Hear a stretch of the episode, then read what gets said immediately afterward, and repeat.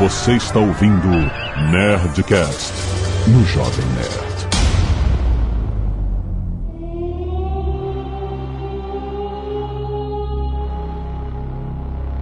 Landa, landa, landa, nerds! Aqui é Alexandre Antônio do Jovem Nerd, mais rápido, mais longe! Não, errei, é mais alto. mais alto, mais alto. Caralho, você já errou no Já começo, imagina bem, esse já nome. começou bem. Meu nome é Marina Val, eu sou humana de estimação de três das criaturas mais perigosas do universo. Porra. E aí, pessoal, eu sou a Priganico e eu jurava que tinham falado a Guzi no, no filme inteiro e daí não tinha, tinham falado o Guzi e eu fiquei muito triste quando eu descobri. Ah, Eu sou a Catixa Barcelos e também estou cercada de flurkins por onde olho aqui. E aí, pessoal, eu sou a Juliana, conhecida como Jusão. Eu recebi uma DM há pouco tempo e não tive tempo de fazer minha frase. Melhor frase. Achei sincero. Aqui é Carlos Volto. Eu quero ver a Carol Danvers espancar o Thanos até o coma. Meu Deus. Clap, clap, clap, clap. Aqui é Zagal e eu não ajustei a minha expectativa. não ajustou, como é? Não ajustou? Assim, não entendi. É, isso pode ser positivo ou negativo, depende do que ele vai ser depois. Mas é pra isso que a gente vai fazer um programa, certo? Vamos falar de Capitã Marvel! Muito bom, adorei o filme, cara. Vamos ver, sim, o melhor filme da Marvel? Não, não, porque alguém, alguém concorda, mas é o melhor filme dos últimos tempos de origem, ou não, teve treta, teve não sei o que. O filme eu adorei, achei muito maneiro. Estou Nervoso, e-mail.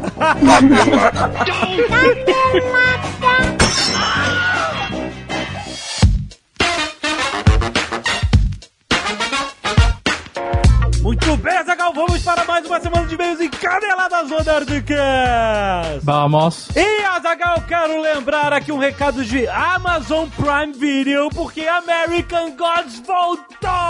Olha aí! Segunda temporada começou dia 11 de março. Você não sabia? Já está passando, rapaz. Então calma, é um episódio por semana, você pode continuar vendo. Cara, a série incrível American Gods, baseada no livro de Neil Gaiman de mesmo Não, não, nome. não, não. Baseado no fodástico livro de Neil É, Gaiman. Exato, cara. Olha só, só pra você entender o contexto. A história é centrada no Shadow Moon. O Shadow Moon ele é um ponto de conexão entre dois mundos. O mundo de nós aqui, pobres mortais, e o mundo da grandeza e da loucura dos deuses, rapaz.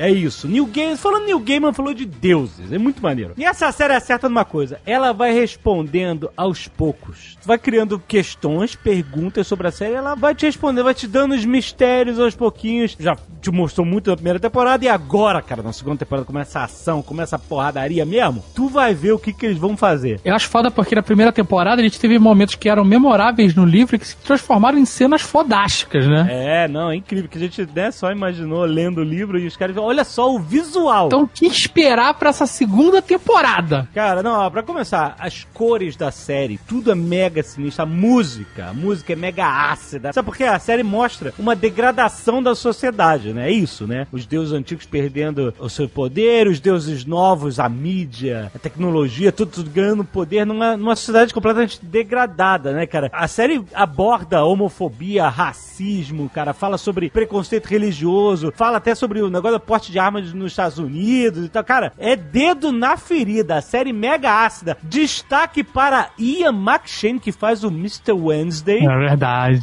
E ele tá muito foda de Wednesday. Ele conseguiu, né? Porque o, Shadow Moon sai da prisão no início da primeira temporada. É assim, ele sai da prisão e ele conhece o Mr. Wednesday, começa a trabalhar pro Mr. Wednesday, porque não sobrou nada na vida do Shadow Moon, né? Ele tá um cara perdido, quebrado, né? E o Mr. Wednesday é, é essa ligação. Ele é um cara Quem é o. Mr. Wednesday? Ah, é spoiler aí! Wednesday?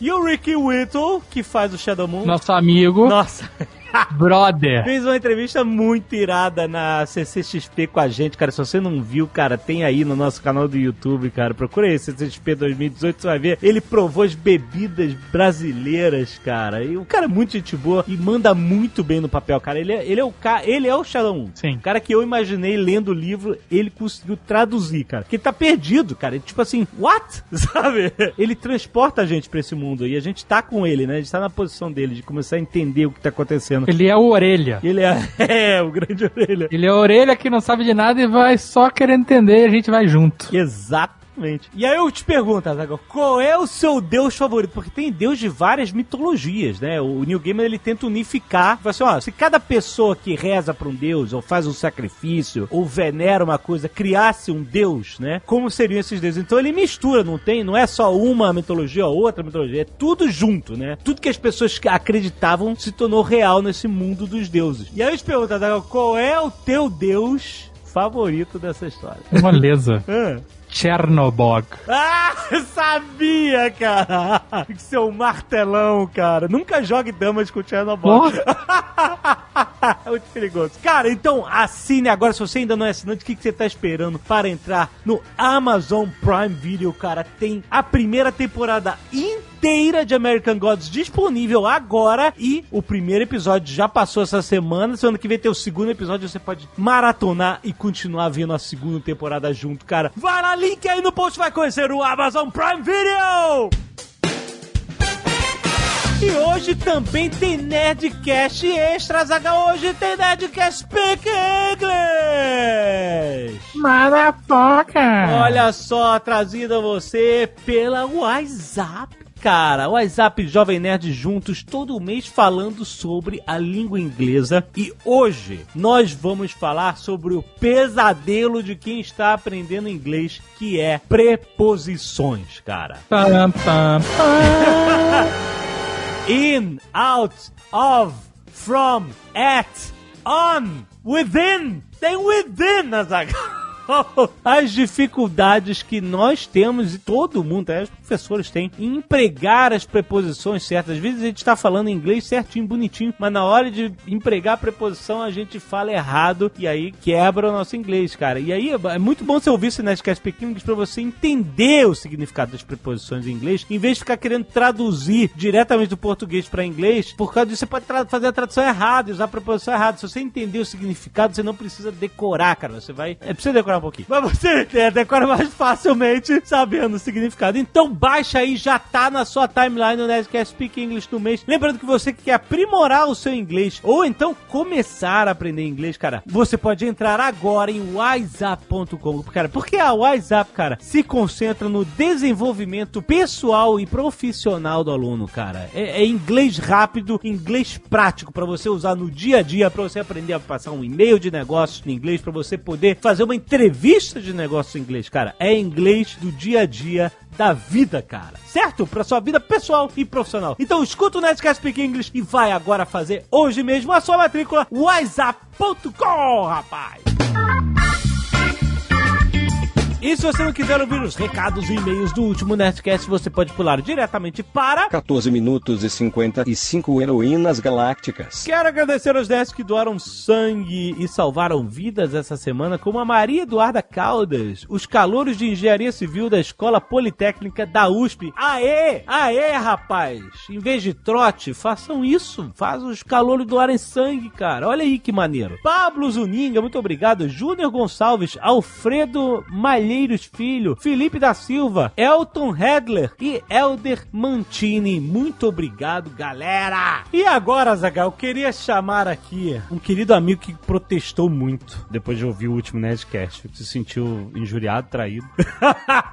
Rex! Ah, agora eu sou importante, né? acho, acho engraçado isso, né? Na hora de me ligar, mandar perguntinha no WhatsApp, ah, Rex, como é que funcionam os poderes do Capitão Marvel? Mimimi, me explica Shazam. É, eu sou super importante. Agora, na hora de gravar um, Nerdcast que eu me dediquei, eu peguei um final de semana inteiro pra ver esse seriado a tempo da gente poder gravar, eu fui excluído. O, o Rex ficou triste. Quer dizer que você vai ficar chateado se você souber que a gente já gravou e a gente vai publicar hoje o Nerdcast de Capitão Marvel? Já sabia que vocês iam me chamar. Eu sei que eu fui excluído porque vocês não queriam treta, mas eu vou deixar quieto. Mas você queria ter participado do Nerdcast de Punisher, é isso? Você se dedicou. Queria, queria. Queria, tinha tanta coisa ruim pra falar. É, porra, seria mais um do meu time. Tinha tanta coisa ruim pra falar. Mas ó, vamos ler os e-mails do último Nerdcast com você. Vamos, vamos. Vou Isso é- xingar todos. Isso é um bom prêmio de consolação? Não. não, não, não, eu vou dizer por quê. Porque se as pessoas forem como eu, quando elas forem ouvir o, o Nerdcast, elas sempre pulam a leitura de e-mails. Ah! Você quer participar ou você você quer ser famosinho? Não, eu queria participar porque eu gosto de falar, mas eu sei que o que vai acontecer vai ser o seguinte. E aí, vamos começar a nossa leitura de e-mails. Aí vai assim, pular para o programa. É o que vai acontecer, entendeu? Ai, meu Deus. Primeiro você tá dando um péssimo exemplo aqui falando que você pula a leitura de e-mails. Eu pulo! Eu pulo! Eu não preciso Não. do seu merchan. O Merchan já foi, você pula depois do Merchan. Você nem percebe que toma Merchan. Como funciona maravilhosamente Agora você vai ficar aqui eh, numa voz silenciosa pra pessoas que nem você que pulam os e-mails. É isso. Só a sua turma de pulador de e-mail que perdeu você. Quem Pois não é. pula tá aqui. Então hoje, Pois é. hoje, o, o seu castigo, pulador de e-mail Rex, vai ser, você tem que valorizar quem ouve os e-mails, porque só eles estão contigo hoje. Inclusive, eu vou botar uma postagem no Twitter falando assim: estou na leitura de e-mails, me pulem. Vamos lá. Arte dos fãs, Rex. Arte dos fãs é bem. Ozob por Wendel Nascimento. Vamos ver. Ruim. Que isso? Caraca! Tá maneiríssimo! Que caraca, olha. Wendel, é sacanagem isso, tá maneiríssimo. O cara tá te sacaneando. Vamos ver o próximo. Vivica por Gabriel Marusaki. Vamos ver. É. Caraca, cara. É. Muito Caraca, escroto. Me, me- me lembrou muito aquele, sei lá, aqueles jogos dos anos 90 que eram com 3D, sabe? Caraca. É bom que essa galera volta a estudar. E o último é A Noiva por André Cesar. Esse tá muito maneiro. Caraca. Porque tem um cara forte aqui de costas que eu reconheço. Só porque tem o búfalo. Não, esse tá bem maneiro, tá bem maneiro. Ai, caraca. Tá bem um cara de storyboard, assim, eu gostei. Tá, os outros são maneiros também. O Rex é cuzão.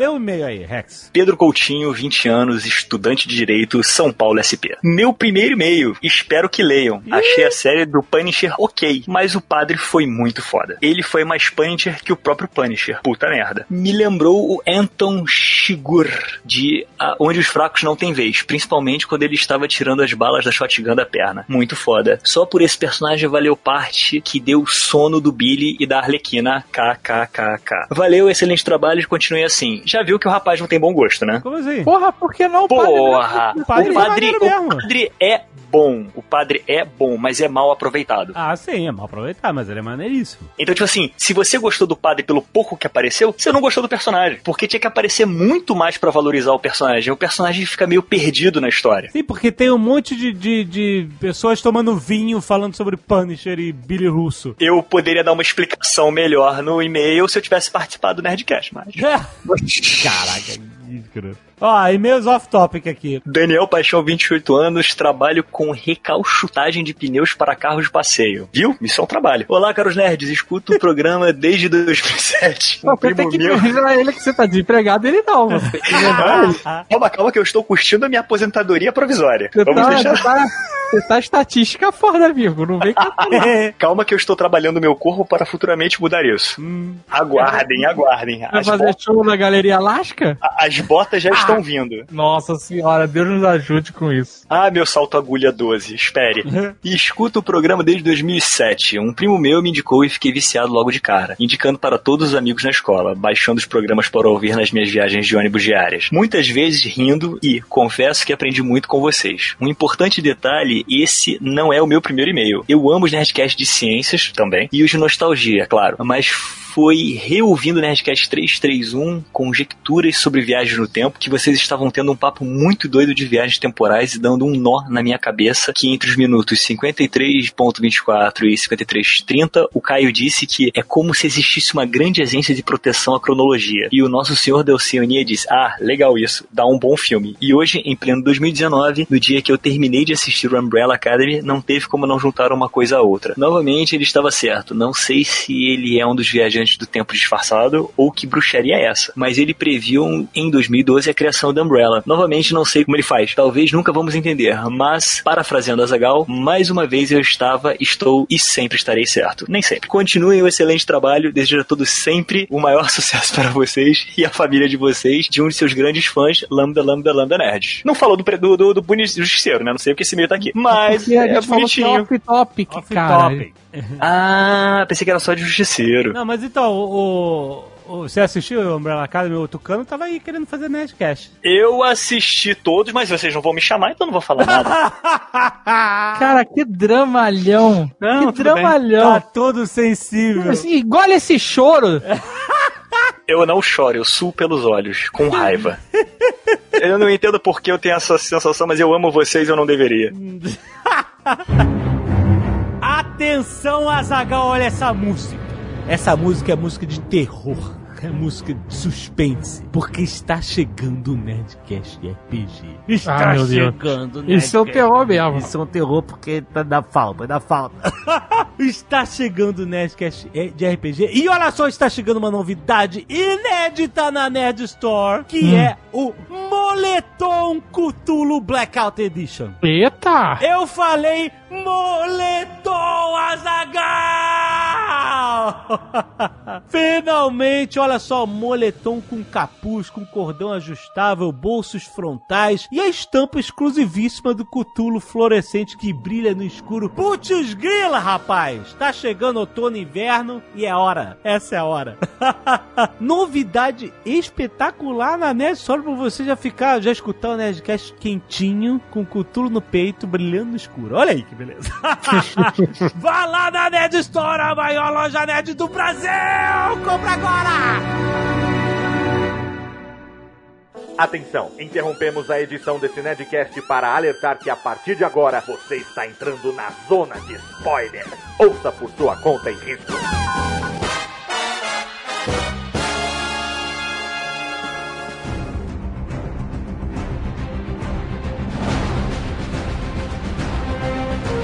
Depois de 20 filmes, 10 anos, temos mais um filme de origem. Eu vou já começar aqui. Eu gostei do filme com ressalvas. E eu acho que esse filme, um dos problemas que ele teve foi ser o filme de várias origens. Hum.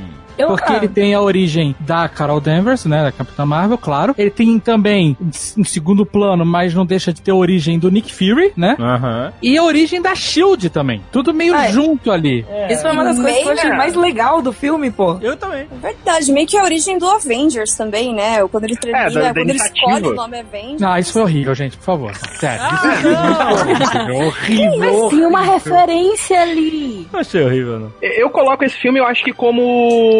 Tá entre os cinco melhores filmes de origem da Marvel. Eu acho que ele tá, tá atrás ali de Homem de Ferro, que eu acho que continua sendo o, o principal, por ter não só criado, trazido o Homem de Ferro, mas todo esse universo. É isso que eu ia falar. Eu acho que o Homem de Ferro, ele meio que sai, assim, ele é muito ó com cu, assim, porque, tipo, mano, ele começou tudo, tudo. É. Exato. Sabe? Ele deu a receita de bolo que a Marvel começou a seguir. É. Exato. E teve ali também já, já a iniciativa a Vingadores sendo colocada, eles já tiveram tudo ali naquele filme. Do Capitão América aí, mas é um gosto pessoal, eu adoro aquele filme do Capitão América, eu adoro a Segunda Guerra, eu acho que a origem dele ficou muito maneira. Eu acho fraquinho, fraquinho demais. Porra, a essência do personagem tava perfeita. A cena da granada, eu acho que tem cenas muito fortes pra mim nesse filme. É, o início é maneiro, mas enfim. O Guardiões, eu acho que também é um, um dos filmes mais difíceis de origem. O Guardião é um ponto fora, foraço da curva, é uma coisa inacreditável, é um milagre do cinema. É, exatamente.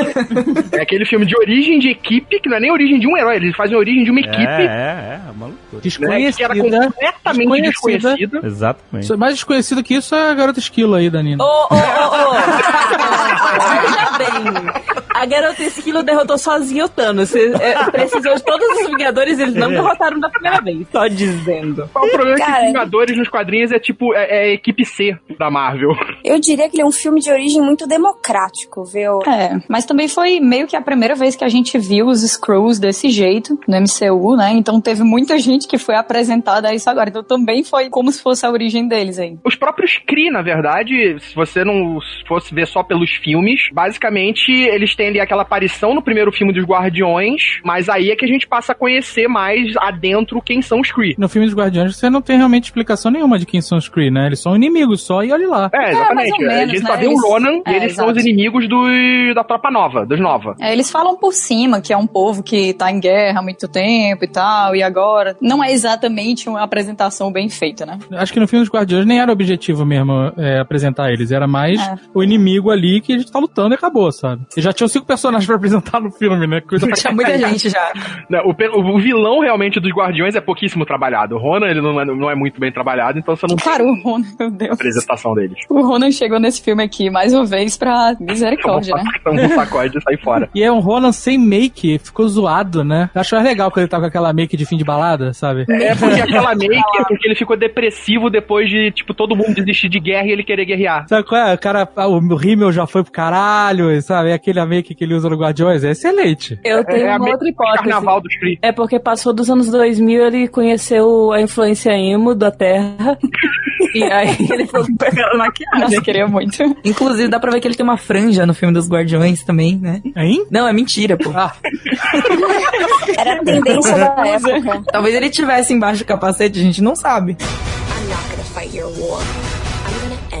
Falando desse negócio de origens, a origem da, da Capitã Marvel ficou bastante ampassant, o que eu particularmente achei muito foda no trailer, que era aquela parada dela levantar, né? Do, do- ela cair e todo mundo falar pra ela que ela, ah, você não, não, não merece estar aqui, esse não é seu lugar, volte pro, pro seu lugar, sei que lá. E ela se reerguia, né? Isso no trailer tem uma sequência bem foda disso. No filme mostra também, pra mim, né? Eu, é o negócio da expectativa que eu tava falando. Eu acho que como eles tiveram que mostrar várias origens acontecendo ao mesmo tempo, eles tiveram menos tempo de tela pra mostrar justamente essa questão dela. Porque, por exemplo, dá pra entender que ela tem uma questão com o pai, porque aparece lá uma figura, né? Parece um pai, um homem ali, parece estar, né, inferiorizando ela, mas você, você não, não tem detalhes dessa relação, sabe? Você só sabe É, não desenvolveu nada. né? Então, É. E eu, eu queria ter visto mais disso, sabe? Pra entender um pouco mais essa parte da. Porra, por que, que é tão importante esse sentimento de se reerguer, sabe? Já, já discordo de você, porque eu acho que tem, tem um ponto nesse filme que é uma coisa que só mulher entende. Eu acho que essas nuances que pra você podem ter ficado tão por cima, pra quem é mulher e olha aquilo, acho que basta um segundo de cena pra você entender exatamente o que ela tá falando, o que ela tá passando e o que ela está fazendo. Então, eu acho que pra mim, quando eu digo que foi uma origem muito mastigada, que eu acho que uma coisa super simples que eles mostram, eu como mulher olhando aquilo falo, caralho, é exatamente isso, eu sei exatamente o que você está passando. Eu particularmente chorei, estava lá, chorei. Nem todos os homens em volta de mim estavam tipo, ah, legal, eu estava lá chorando por extrema identificação. Eu gosto muito de Capitã Marvel, eu sou muito fã. Eu achei que aquela cena ela foi muito forte, ela foi muito legal, ela mexeu muito comigo, mas eu acho que esse filme é um dos que eu consigo lembrar, assim, da Marvel, que mais sofre com cenas que foram previamente gastas em, em trailer e coisas do Ah, tipo, é né? É. Problemaço também. Então, é, As isso aí, principais de pra mim... emoção dela estão no trailer. Exato, exato. Assim, eu esperava que no filme, porque essa imagem dela caindo três vezes, né, em três fases diferentes da vida, levantando depois nessas três mesmas fases, mais ou menos, né, ali na mesma idade, é uma imagem muito forte, mas que na hora que saiu, geral começou a usar o GIF, começou a, tipo, no Twitter foi uma loucura, só rolava essa cena em todos os lugares, e aí foram saindo outros trailers, a cena se repetiu. Então, quando eu, eu cheguei no filme, eu meio que esperava ver uma, uma versão estendida ou uma versão que alguma fala fosse adicionada pra deixar aquilo ali ainda mais forte por impacto ser sentido, né? Então, sim, eu gostei, me emocionei,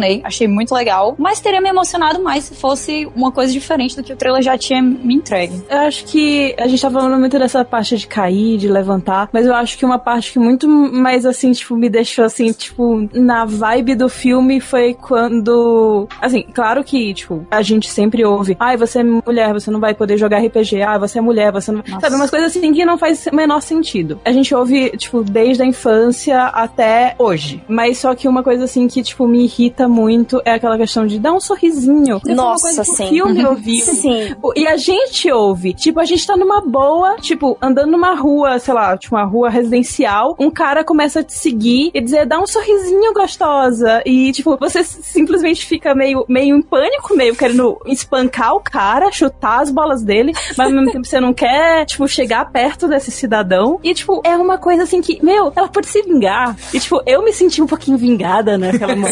Sim, ela sabe? Ups, dei spoiler, dei spoiler, foi mal. Mas sim, eu, super entendo. Porque aquela coisa do "Oh, não mereço nem um bom dia, não vai me dar um boa tarde, querida. Nossa, Não, que mal não educada. merece.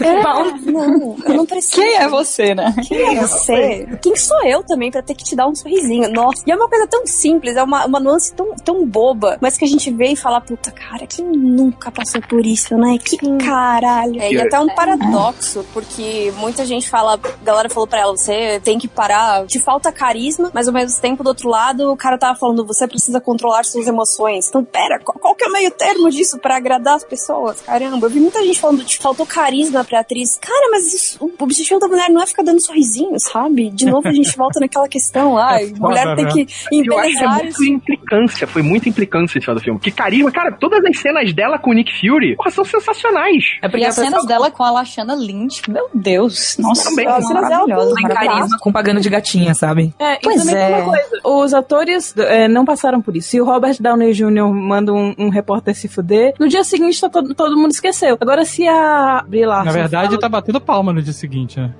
Pois é. Falando, ah, olha lá, tá os outros repórter. É, então, mas a, se a Brie Larson fala que gostaria de ter uma sala mais diversa, não só com homens brancos entrevistando ela, porque o filme também é diverso, aí todo mundo fica, nossa, ela, ela não quer que a gente assista É, o filme nossa, tá dela. atrapalhando o trabalho da imprensa. Ah. Nossa, como ela é grossa. É, exatamente, como ela é grossa. ser grossa, Deixa ela ser grossa, velho. Que qual é o problema? Por um lado ela tá tipo, certa. E ela nem foi grossa, né? E ela nem foi, Tá sabe? de boa. É, mas é, mas é uma coisa que é muito fácil de ser mal interpretada, assim. E a galera sempre vai tentar pegar o, o lado, tipo, mais escroto de todos, né? É o lado que eles conhecem, assim, sabe? Exatamente. É, é, assim, ai, tá se opondo. Nossa, o que, que é isso? Isso nunca aconteceu. Uma mulher se opondo? Que absurdo. Nossa, vou xingar Cara, no Twitter, sabe? É uma Na coisa real, isso aí foi tão, tipo, a volta completa, assim. Foi a, a arte imitando a vida e a vida imitando a arte, né? Porque a Brie Larson, cara, ela passou por várias coisas que a própria Carol passa. Ela foi questionada, o talento dela foi questionado, foi de, tá, tudo bem, ok, tá, legal. Pra uma mulher, tá tudo bem, né? Que é uma coisa que se repete muito na história da Carol Danvers, que é isso de, ah, eu sempre fui a melhor, eu sempre fui a mais rápida, eu sempre fui a mais esforçada, e todo mundo dizia que eu era, tipo, a melhor de todas pra uma mulher. É. E é meio que isso aí que aconteceu. O próprio lance do sorriso, da simpatia e tal, é, que tem no filme, que a Brie Larson passou também por conta desses negócios dos trailers, né? E teve até uma entrevista que perguntaram assim: ah, foi colocado depois isso aqui no filme, depois que teve essa treta? E Claro que não, né? Nem dá tempo de fazer isso. Ela, não, não. Os caras acham que é mesmo. livre, assim, né? Mas também tem Não, um eu- ponto. a pior parte não é essa, é que a galera acha que é uma coisa tão incomum que teriam que se inspirar na reação do pessoal às artes e às coisas divulgadas do filme pra colocar ali, mas é um negócio tão normal que não tem nem o que pensar, sabe? Tipo, ai, amigo, se soubesse. Se é você soubesse.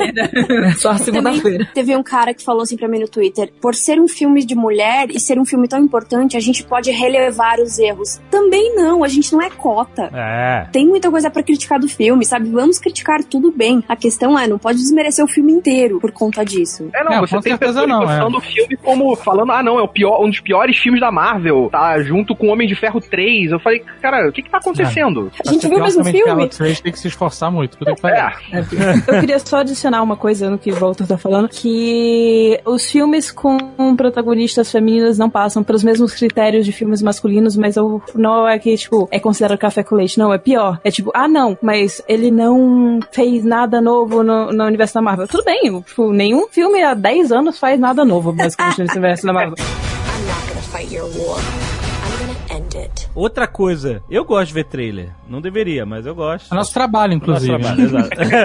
Mas assim, uma coisa que eu fiquei, caraca, o trailer estragou muito esse momento, porque eu gostei muito da construção desse filme. Eu gostei dele ir pra lá e pra cá, do fragmento das memórias, gostei dos próprios Screws tentando manipular. Eles estão meio que narrando o que você tá vendo, só que eles estão ao mesmo tempo falando entre si enquanto eles manipulam. Puta, essa parte da memória é, é, é pra mim, a melhor parte do filme, na real. É muito maneiro, né? Quando ela ejeta do avião, ele fala assim: não, não, traz ela de volta. Aí ela, buah, volta. Me lembrou Rick and Morty essa parte, sabe? É, muito. Eu achei muito bem feito porque eles estão mexendo nas memórias, mas eles não podem mover elas como se fosse uma câmera, como acontece nos filmes, né? Que você tem memória de outros ângulos, né?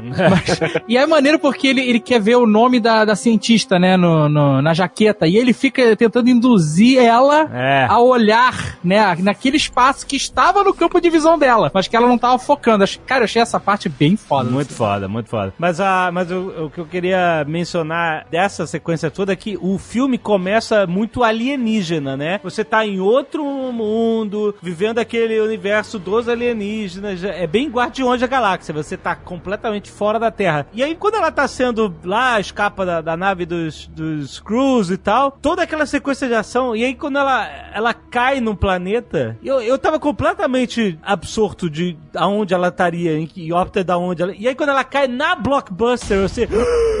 Aí você ancora, aí você se ancora na realidade, na, porque você tava sem, é como se você tivesse sem referência nenhuma de aonde, quando, etc. E pela primeira vez, em certo momento do filme, você, tum, é ancorado na nossa realidade e você coloca as coisas sob uma nova perspectiva. E eu pensei, caraca, se eu não tivesse visto o trailer dela caindo na porcaria do blockbuster, ia ser uma puta surpresa foda. Pois é. É, se a gente nem soubesse que o filme se passasse no- no- nos anos 90, tipo, Mas isso é uma informação muito grande pra você ocultar, assim, né? É. Tipo, eu acho. Dava pra dar uma enganada. Não, então, dava, mas é uma informação muito grande pra você ocultar. O momento de revelação, tipo, você, o primeiro momento dela chegando na Terra, a gente já ter visto no trailer é uma coisa meio tipo, ah, então era Mas isso. imagina se o trailer focasse toda a história dela nos, com os Kree, só naquele ponto dela lutando no espaço, sem mostrar a Ah, Terra. Carlos, anos 80 e 90 vende. É isso demais, falar, demais. exatamente Tem como. isso. É falar É que é dos anos 90, a galera que é, a galera saudosista, a galera que gosta desse tipo de filme tá lá nos anos 90, caralho, precisa ver, escutar as músicas, ver essa merda do blockbuster. Tá lá todo Eu mundo é saudades do as sensacionais. Eu entendo totalmente porque isso seja usado como uma peça de marketing pra vender o filme mesmo e tal. Só que eu lembrei muito do Exterminador do Futuro 2. E se você vê o filme sem saber de nada, você vê que a montagem do filme é toda feita pra você não saber quem é o vilão, se é o T-1000 Sim. lá ou se é o Schwarzenegger. Só no momento que os dois encontram o John Connor ao mesmo tempo é que você vê o que acontece, que ele constrói, como tinha o filme anterior, ele constrói meio que uma duplicidade pra fazer com que você ache que o Schwarzenegger que vai estar indo matar o Johnny. É só naquele último, naquele momento é que ele fala, get down. Então foi a mesma, eu senti a mesma coisa desse filme. Cara, o filme foi todo construído, todo montado, tudo direitinho. dire- A diretora, é, os dois diretores, né? São dois diretores, né? Tenho certeza que eles pensaram, caraca, olha só, vamos montar dessa forma e ninguém, todo mundo vai se ancorar na, tipo assim, em- no primeiro terço do filme que a gente vai dar uma perspectiva real, mas aí o marketing teve que ir lá e, tipo, meio que dar esse spoiler, que eu achei uma pena ter tomado esse spoiler. Seria muito maneiro isso no filme. É, então, mas não foi só esse, né? Tipo, quando a gente para pra pensar, a maior parte das cenas que a gente vê da Carol sendo Carol, não sendo Veers, né, Vers, é, a gente vê no trailer, tudo. A gente vê as interações dela com a Maria Rambeau naquele bar, né, que ela chega e fica olhando as memórias que passaram e tal. Aquilo ali já teve, não sei se foi no- nos primeiros trailers, mas já, já também foi divulgado antes da estreia do filme. né? Às vezes nesses spots de TV, que quando vai ter entrevista com algum ator, eles colocam lá, né, pra dar uma ilustrada. Já É. foi divulgado isso, foi divulgado é, as partes que ela tava tentando entrar na Força Aérea e tal. Teve aquela cena que foi mostrada no trailer, que pra mim é muito, muito forte e tinha que ter um impacto maior no filme, que é quando ela tá levantando, assim, é, é, com farda militar e tal. E ela tá levantando e tem, tipo, vários caras sentados e só ela levantando, assim, nossa. Muito bom, aquilo ali deveria ter tido uma força maior. Eu acho que o fato da gente começar em uma terra mais alienígena, né, que a gente começa em Hala, foi muito bom, muito legal, mas ao mesmo tempo eu acho que não aproveitou tão bem os dois lados que poderiam ter sido absurdamente aproveitados. Ou começar fazendo você se apegar muito à história daquela personagem e depois deixar a entender que ela perdeu a memória e tal, não lembra quem ela é. Ou explorar Hala, que é muito massa e que dá pra gente entender melhor como é que funciona o treinamento, o Kree, a raça Kree, tudo, né? Que eles são, tipo, seres que na- nasceram, foram criados em guerra e estão em guerra desde que, sei lá, É, gerações e gerações que cresceram nisso, né? Então, a arquitetura, ela é feita pensando nisso, a cultura toda é, é pensada nisso, tudo, tudo, tudo. E seria legal dar uma trabalhada nisso também. Apesar de que eu achei legal a maneira como ela começou. É, esse pra mim, eu acho que até pelo, pelo ponto até que o David tinha colocado antes, é o principal problema do filme, é a jornada dela de origem. Porque como a gente já começa o filme sendo a Capitã Marvel, sendo poderosa, já com tudo, e a gente só vai acompanhando a história dela através dos flashbacks, eu acho que os flashbacks podiam ter sido mais bem trabalhados, ter tido mais tempo de tela. É, não foi tanto, gente- não foi tanto screen time, né? Quando a gente para pra comparar, É, foi tipo, a gente teve várias sequências de ação que foram relativamente longas, Fracas. que tentaram ser bem trabalhadas, mas os flashbacks em si, eu não consigo lembrar de um flashback no filme, claro que eu teria que assistir mais algumas vezes pra lembrar exatamente, mas que dure assim, sei lá, dois minutos de, de flashback, um minuto de flashback, não tem, entendeu? que a gente vai acompanhando a origem através das memórias, desses flashbacks. Então, tipo, a jornada de herói dela é toda bara- embaralhada, né? Não é linear. Então, Sim. tipo, você tem. Ela já tá no meio do conflito dela, né? Que é o momento que ela cai, que é quando ela tá com os Kree se descobrindo, né? E toda a jornada dela até se tornar no final do filme a Capitã Marvel de verdade e vendo o início dessa história através dos flashbacks. Então, eu até entendo esse pedaço, mas eu discordo um pouco nesse sentido. Eu acho que a origem dela, a gente tá vendo a origem da capitã, sabe? E pra Uhum. origem da capitã, a gente precisa entender quem é a Veers e a gente conhece, a gente descobre quem é a Carol Danvers ao longo do filme. Então, eu entendo é, isso que vocês estão falando dos flashbacks, tal, que seria mais legal ver a vida dela na Terra antes, tal. Mas pra quê? Qual o propósito especificamente mostrar assim? Porque pra mim o que ficou muito legal do filme foi justamente eles terem mostrado assim bem básico, tipo, ah, o pai dela falou isso pra ela quando ela era criança, isso ficou marcado pra ela, porque ela não conseguiu entender por que, que o irmão dela podia fazer as coisas e ela não. E tipo, isso é só uma cena muito forte, que é muito um soco na cara, e isso estabelece assim, tipo, beleza, ela escutou isso a vida dela inteira, e é isso. E ela viveu isso a vida dela inteira, e ela foi uma pilota, e aí aconteceu isso, e aconteceu aquilo. Todas as informações que eles colocam, eu acho legal. Eu entendo isso de querer cenas maiores e tal, mas tipo, a Carol que a gente precisa conhecer é a que tá se conhecendo e a gente vai conhecendo ela junto com ela mesma, sabe? É uma coisa assim, eu acho. É, e Fica por um lado é junto. legal também a gente ver o que é que fica, né? Depois que você perde as memórias e você perde quem você foi a vida inteira, o que fica dentro dela é, é realmente a essência dela como personagem, a essência dela como É, pessoa. então. E é legal conhecer ela a partir daí também. Mas É é, que eu acho porque que no final- a no história final- é muito boa. No final do filme, né, ela, ela vai embora. Ela fala, gente, aquela Carol ali que levantou, pulou corda, o que, é uma loucura, né? Se eu pulasse de uma corda pra outra daquela altura e caísse no chão, eu morria, sério, sem sacanagem. É incrível. Pelo menos E quebrava ela- mas aquela coisa. Carol não existe mais, né? Ela. Tanto que ela fala, gente, vou dar um rolê na, no, na galáxia e qualquer coisa manda um teletrinha aí. Eu acho que é meio que uma evolução daquela Carol, porque, tipo, ela tava ali de boa, de boa, entre aspas, né, caindo numa corda, se estrupiando toda. Mas ela passou por isso, sabe? É uma coisa, tipo, beleza, passado, passado. Agora eu sou essa pessoa aqui, eu tenho consciência do meu passado, eu levantei todas as vezes, e eu continuo levantando, e eu continuei lev- levantando como Veers, e eu vou continuar levantando como Carol Danvers, de uniforme azul e vermelho. É meio que uma coisa, tipo, ela aceita e vai. Eu adorei essa forma de contar a origem, justamente porque, como ela sofreu lavagem cerebral e tal, manipularam a cabeça dela pra ela se tornar uma arma, né? Você, né? Ele, ele fala assim, ó, ela vai com a gente, quando ele vê que ela absorveu toda lá a energia da, do motor e etc. E aí, assim, eu vi, e aí você vê, pô, os caras, ó, já que a gente não conseguiu conter, a gente vai transformar ela numa arma nossa. E aí, claro que vão fazer a lavagem pra ela ser uma, um soldado, uma, você vê, eles ficam toda hora tentando controlar ela. Não, você tem que controlar todas as emoções e tal. Por quê? Porque eles querem manter É, ele bota, ele tem, ela tem um negócio no pescoço. Né? tem o, o- o inibidor ali no pescoço, exatamente. A, a mente dela tá quebrada no início, então a forma de contar a história assim foi maneiro porque colocou a gente sob a perspectiva dela, de tipo assim, olha, eu não sei quem eu sou, eu tenho aí umas, meio que, eu acho que eu venho desse lugar, eu acho que eu tenho mais os fragmentos, né? fragmentos e tal, e a gente vai descobrindo com ela, então eu achei, pô, uma forma muito inteligente e diferente de contar, né? Mas agora Foi bem diferente. outro detalhe de que ela, no- na verdade, no decorrer do filme, se a gente pegar o momento que ela acorda lá no, no, no mundo dos Kree até o final, ela não teve um crescimento de mudança, que é geralmente a jornada do herói. Concordo. Também não teve. Ela descobre coisas. Ela descobre que os Kree, na verdade, são inimigos dela, que eles sacanearam ela, ela descobre que os Skrulls não são, é, ela descobre que ela é da Terra, mas dentro da personagem você não tem uma mudança. Sim, eu concordo. Ah, tem um pouco da mudança de deixar os sentimentos mais aflorar, assim, não sei. É, mas na verdade isso ela já tinha. Tanto que É, eu ela acho que ela só redescobre, né? Porque eles É. foram inibidos, né? Ela aprende a controlar, na verdade. É, ela É tinha essa coisa. E, uma coisa que eu acho que também poderia ter acrescentado um pouco é a gente ter uma noção de como foram esses seis anos dela com os Kree. Porque se aquele momento é, é o único momento que ela começou a bater de frente, começou a brigar, porra, como é que foi? Os seis anos ela era apática em relação a isso? Então meio que ficou meio perdido pra mim aquela a noção de que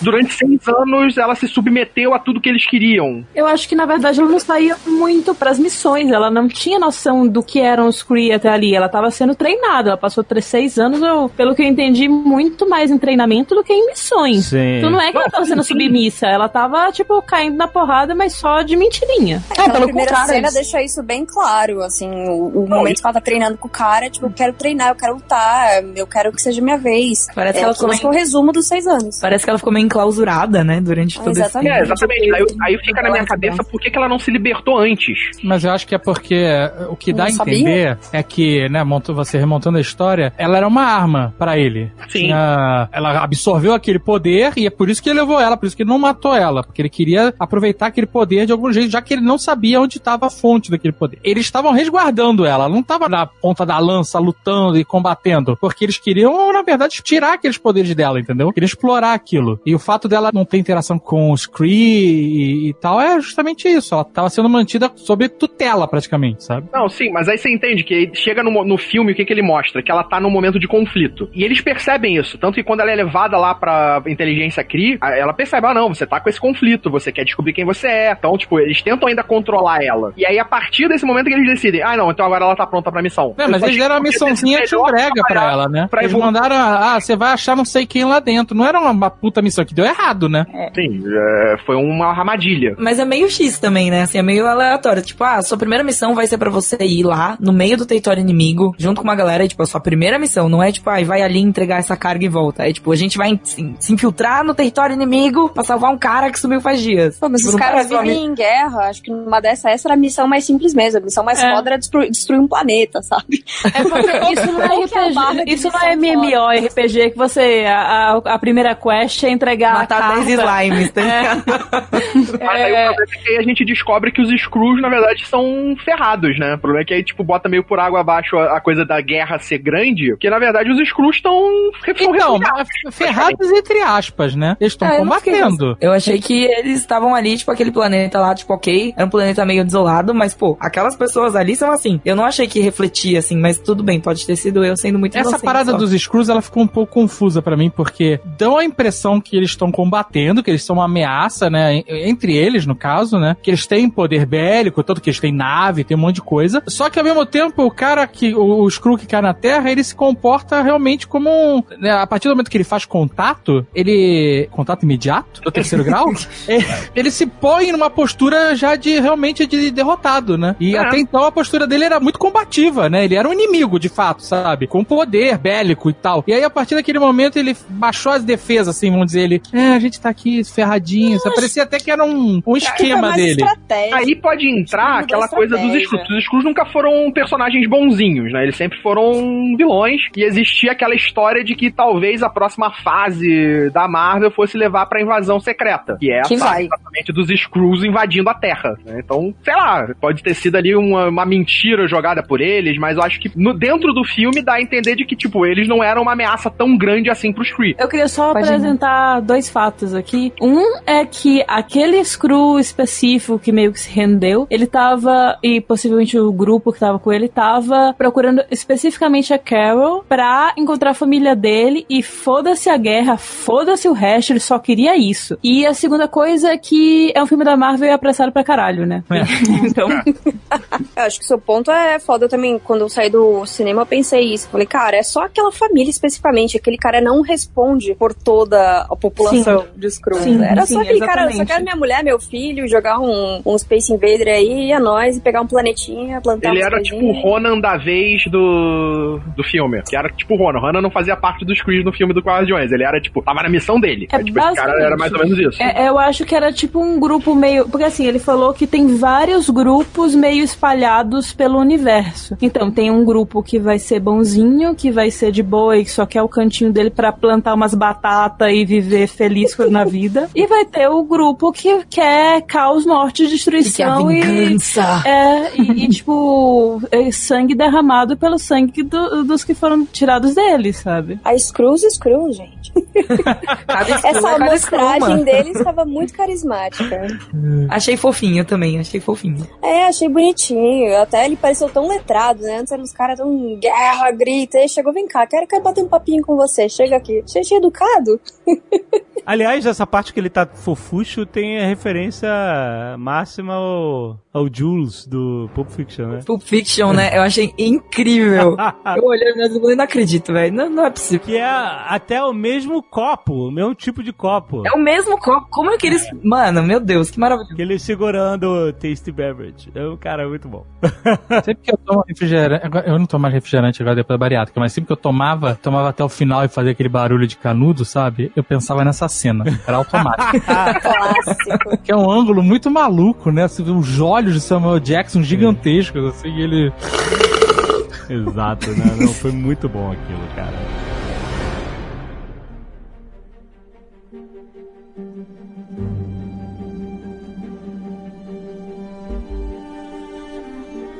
Falando de Nick Fury, que vocês acharam da dupla de cops? Primeiro, eu tenho que começar falando que ficou, assim, ridículo de bom a tecnologia de deixar ele mais jovem. Tá porque eu perfeito. super esqueci, assim, por, tipo, metade do filme. Eu tava assim, ah, beleza, Nick Fury. Peraí, o Nick Fury. Peraí, o Samuel Jackson tem, tipo, muitos anos. Ele tem 70 anos. Ele é extremamente conservado, a gente tem que dizer isso aqui. Ah, não, com certeza. Mas que maquiagem. Com certeza foi mais fácil fazer nele do que no Coulson lá. Tanto que no Coulson ainda ficou um pouco estranho, né? O Coulson Ficou, né? Não, não ficou Ficou cabelo. bonecão? Ficou, Tanto que o Coulson nem se mexia muito. É, o Coulson ele tava tão assim, a tecnologia funcionando ele de um jeito tão inferior, assim, apesar de ainda assim ser muito bom, que eu já fiquei, caraca, deve ser um Screw. É porque os caras Tá falam assim, muito estranho. ele tá agindo muito estranho, sem Pensei a emoções. mesma coisa. Sabe qual é a explicação técnica? A gente tem um amigo que trabalha na indústria dos efeitos especiais e ele fala o seguinte: às vezes, assim, sei lá, a indústria Light and Magic fez o Nick Fury 100%, certo? E o Coulson foi pra outra empresa menor, mais barata, Ah. que, entendeu? Que não, não vai ser a mesma coisa. A resposta é budget. Budget, exatamente. É dinheiro, é literalmente dinheiro, exatamente. É, imagina, eles tiveram que É, não- gastar não boa só parte isso, do né? dinheiro com o- o Fury que ia aparecer praticamente o filme inteiro. Exato. É, não, Pois é, mas sentido. tinha muita cena, gente, do Samuel Jackson em mil filmes dele jovem, então dá pra você basear muito tranquilão, assim. Isso é verdade. Tem um arquivo extenso de referência, né? Cara, mas ele tá melhor no filme da Capitã Marvel jovem do que quando ele era jovem de verdade. Também é Pega os filmes dele jovem do Spike Lee, lá dos anos 90, faça a coisa assim. Ele é meio esquisito, era meio desengonçado, né? Quando ele era É, mais jovem. não tinha esse, esse Jovem porte todo que ele tem no filme. Mas é impressionante porque até então todas essas brincadeiras com rejuvenescimento digital era só cinco minutinhos de algum flashback, alguma coisa assim. E agora o cara segurou o filme inteiro, cara. É muito impressionante. Se você for ver, o primeiro filme a realmente utilizar isso por muito tempo foi o Benjamin Button. E foi, mas é, era outra época, né? Que, tipo, lançou essa tecnologia, praticamente. Depois disso, a gente tem pequenos momentos em filmes. Tipo, no, no próprio mundo da Marvel, a gente teve ali vários personagens, né? Tipo, com seus pequenos momentos de rejuvenescimento. Que ficaram maneiros, uns ou alguns melhores que outros. Aí a gente teve no filme do Aquaman. E tem, eu não vi. A, É, tem, tem aquele do a- Tony a- Stark, Aquaman, né? a- Tem aquele do Tony Stark no. no... É, do no Tony Stark. Mais ou menos. Não, pô, aquele eu achei foda. Não, é, cara. foi, foi o que mais chocou aquele ali, que todo mundo ficou, meu Deus, levaram longe demais a tecnologia. Que ele tá moleque. Ficou muito bom. Incrível. Gente, mas nada se compara ao bigode de Superman, né? Vamos combinar aqui. Nossa. I'm not gonna fight your war. I'm gonna end it. Mas eu queria trazer um tema polêmico aqui: o olho de Nick Fury. Ai, eu cara. Adorei, fiquei- adorei. Eu adorei, fiquei Adorei. apaixonada. Expectativa quebrada completamente, mas quebrada de um jeito bom. Também eu achei. amei, amei. Eu gostei, eu gostei. Por que É o não? último momento que o Nick Fury confiou em alguém. Ele confiava no gato bonitinho. Ele ficava Exatamente. bonitinho, brincando com o gatinho o tempo inteiro e fala tchau! E a gente Eu adorei. tem gato e confia nos nossos gatos, a gente sabe que a gente não devia. Exato. E é bom que começa, começa com aquele suspense, né? Não, será que é aí que o olho vai infeccionar? Aquele primeiro machucadinho que ele tem, do acidente. Pô, será que vai cair? Ai, no fim. Ah, não, é bom demais, gente. Sério, eu gargalhei no cinema. Mas ele confia, né, no Gus. Tem hora que ele segura e fala assim, eu, eu tô confiando Não em é você maneiro, pra não me Não, hein? sabe por que é Pra não maneiro? Sabe por? Não é, cara, não, é sabe por quê? maneiro. Porque não importa, cara. É um detalhe tão ridículo. Nick Fury tem Então, um mas olho- olha só, você leu Crônicas de Arthur, certo? Você fica o livro inteiro querendo saber quando o Dervel perde a mão. É o olho, o olho do Nick Fury é a mão do Dervel, cara. Eu sei que é a mão do Devel, mas... Mas eu acho que a quebra da expectativa eu achei foda. Porque todo mundo tava esperando coisa, tipo, bizarra que fosse acontecer, alguma coisa grandiosa, que ele fosse perder o olho tentando salvar alguma coisa. E ele perdeu o olho por negligência dele mesmo, porque ele falou, ah, não, gente, é só um Exato. arranhadinho. E daí, tipo, não, não foi só um arranhadinho. E aí ele, ele não conta essa história pra ninguém, porque ele tem que ser o badass motherfucker, entendeu? E eu achei maneiro, porque isso... Será Ninguém contaria, cara. Ninguém contaria. Eu achei que isso humanizou mais o Nick Fury, sabe? Ele é um cara que, pô, era jovem e tal, o cara... Ah, e aí ele, cara, isso encaixa tão bem com o que ele fala em um dos filmes, ele fala, a última vez que eu confiei em alguém, eu perdi o olho. E, pô, e foi muito maneiro isso. E aí criou essa expectativa? Tipo, É. nossa, quem será que o Nick Fury confiou? E não- Quem será que traiu a confiança dele? Tipo, Você pensa em todos os Vingadores Vingadores, né? Quem foi? Quem tem a unha pra fazer isso daí É. com o olho dele? E não só isso, por essa história nunca ter vazado, você tem certeza que se alguém falar, estando a três galáxias de distância, o Nick Fury vai se materializar do lado desse indivíduo e vai matar. Eu acho que o ponto-chave dessa história é que se alguém falar essa história, ninguém vai acreditar. É, ninguém vai acreditar. É a história que. Virou uma fofoca disforme, né? Que o Coulson já chega no final dizendo, ah, senhor Fury, eu fiquei sabendo que é porque você foi, tipo, um grande herói. Aí ele, eu não vou negar nem confirmar. Não comento rumores. Mas eu, é eu muito só massa aceito- isso. eu- eu só vou aceitar esse olho se no, no Vingadores 4 ele voltar, que ele vai voltar, vai voltar todo mundo, né? E sai um tentáculo do- da órbita dele e, sei lá, enforcar o Thanos, sabe qual é? Porra, não, caraca, não exagera. Olha, os Flash É um gato alienígena. criaturas- Então, é muito bom. São criaturas que botam muitos ovos. Aí. Ne- Nesse universo pode ser que ele tenha depositado pelo menos um ovinho no, Poderia. naquele machucado. E Mas aí já sai teria nascido, né, cara? gato. Aliás, conta do gato. O gato, eu não conheço, né? Não é um É um gato.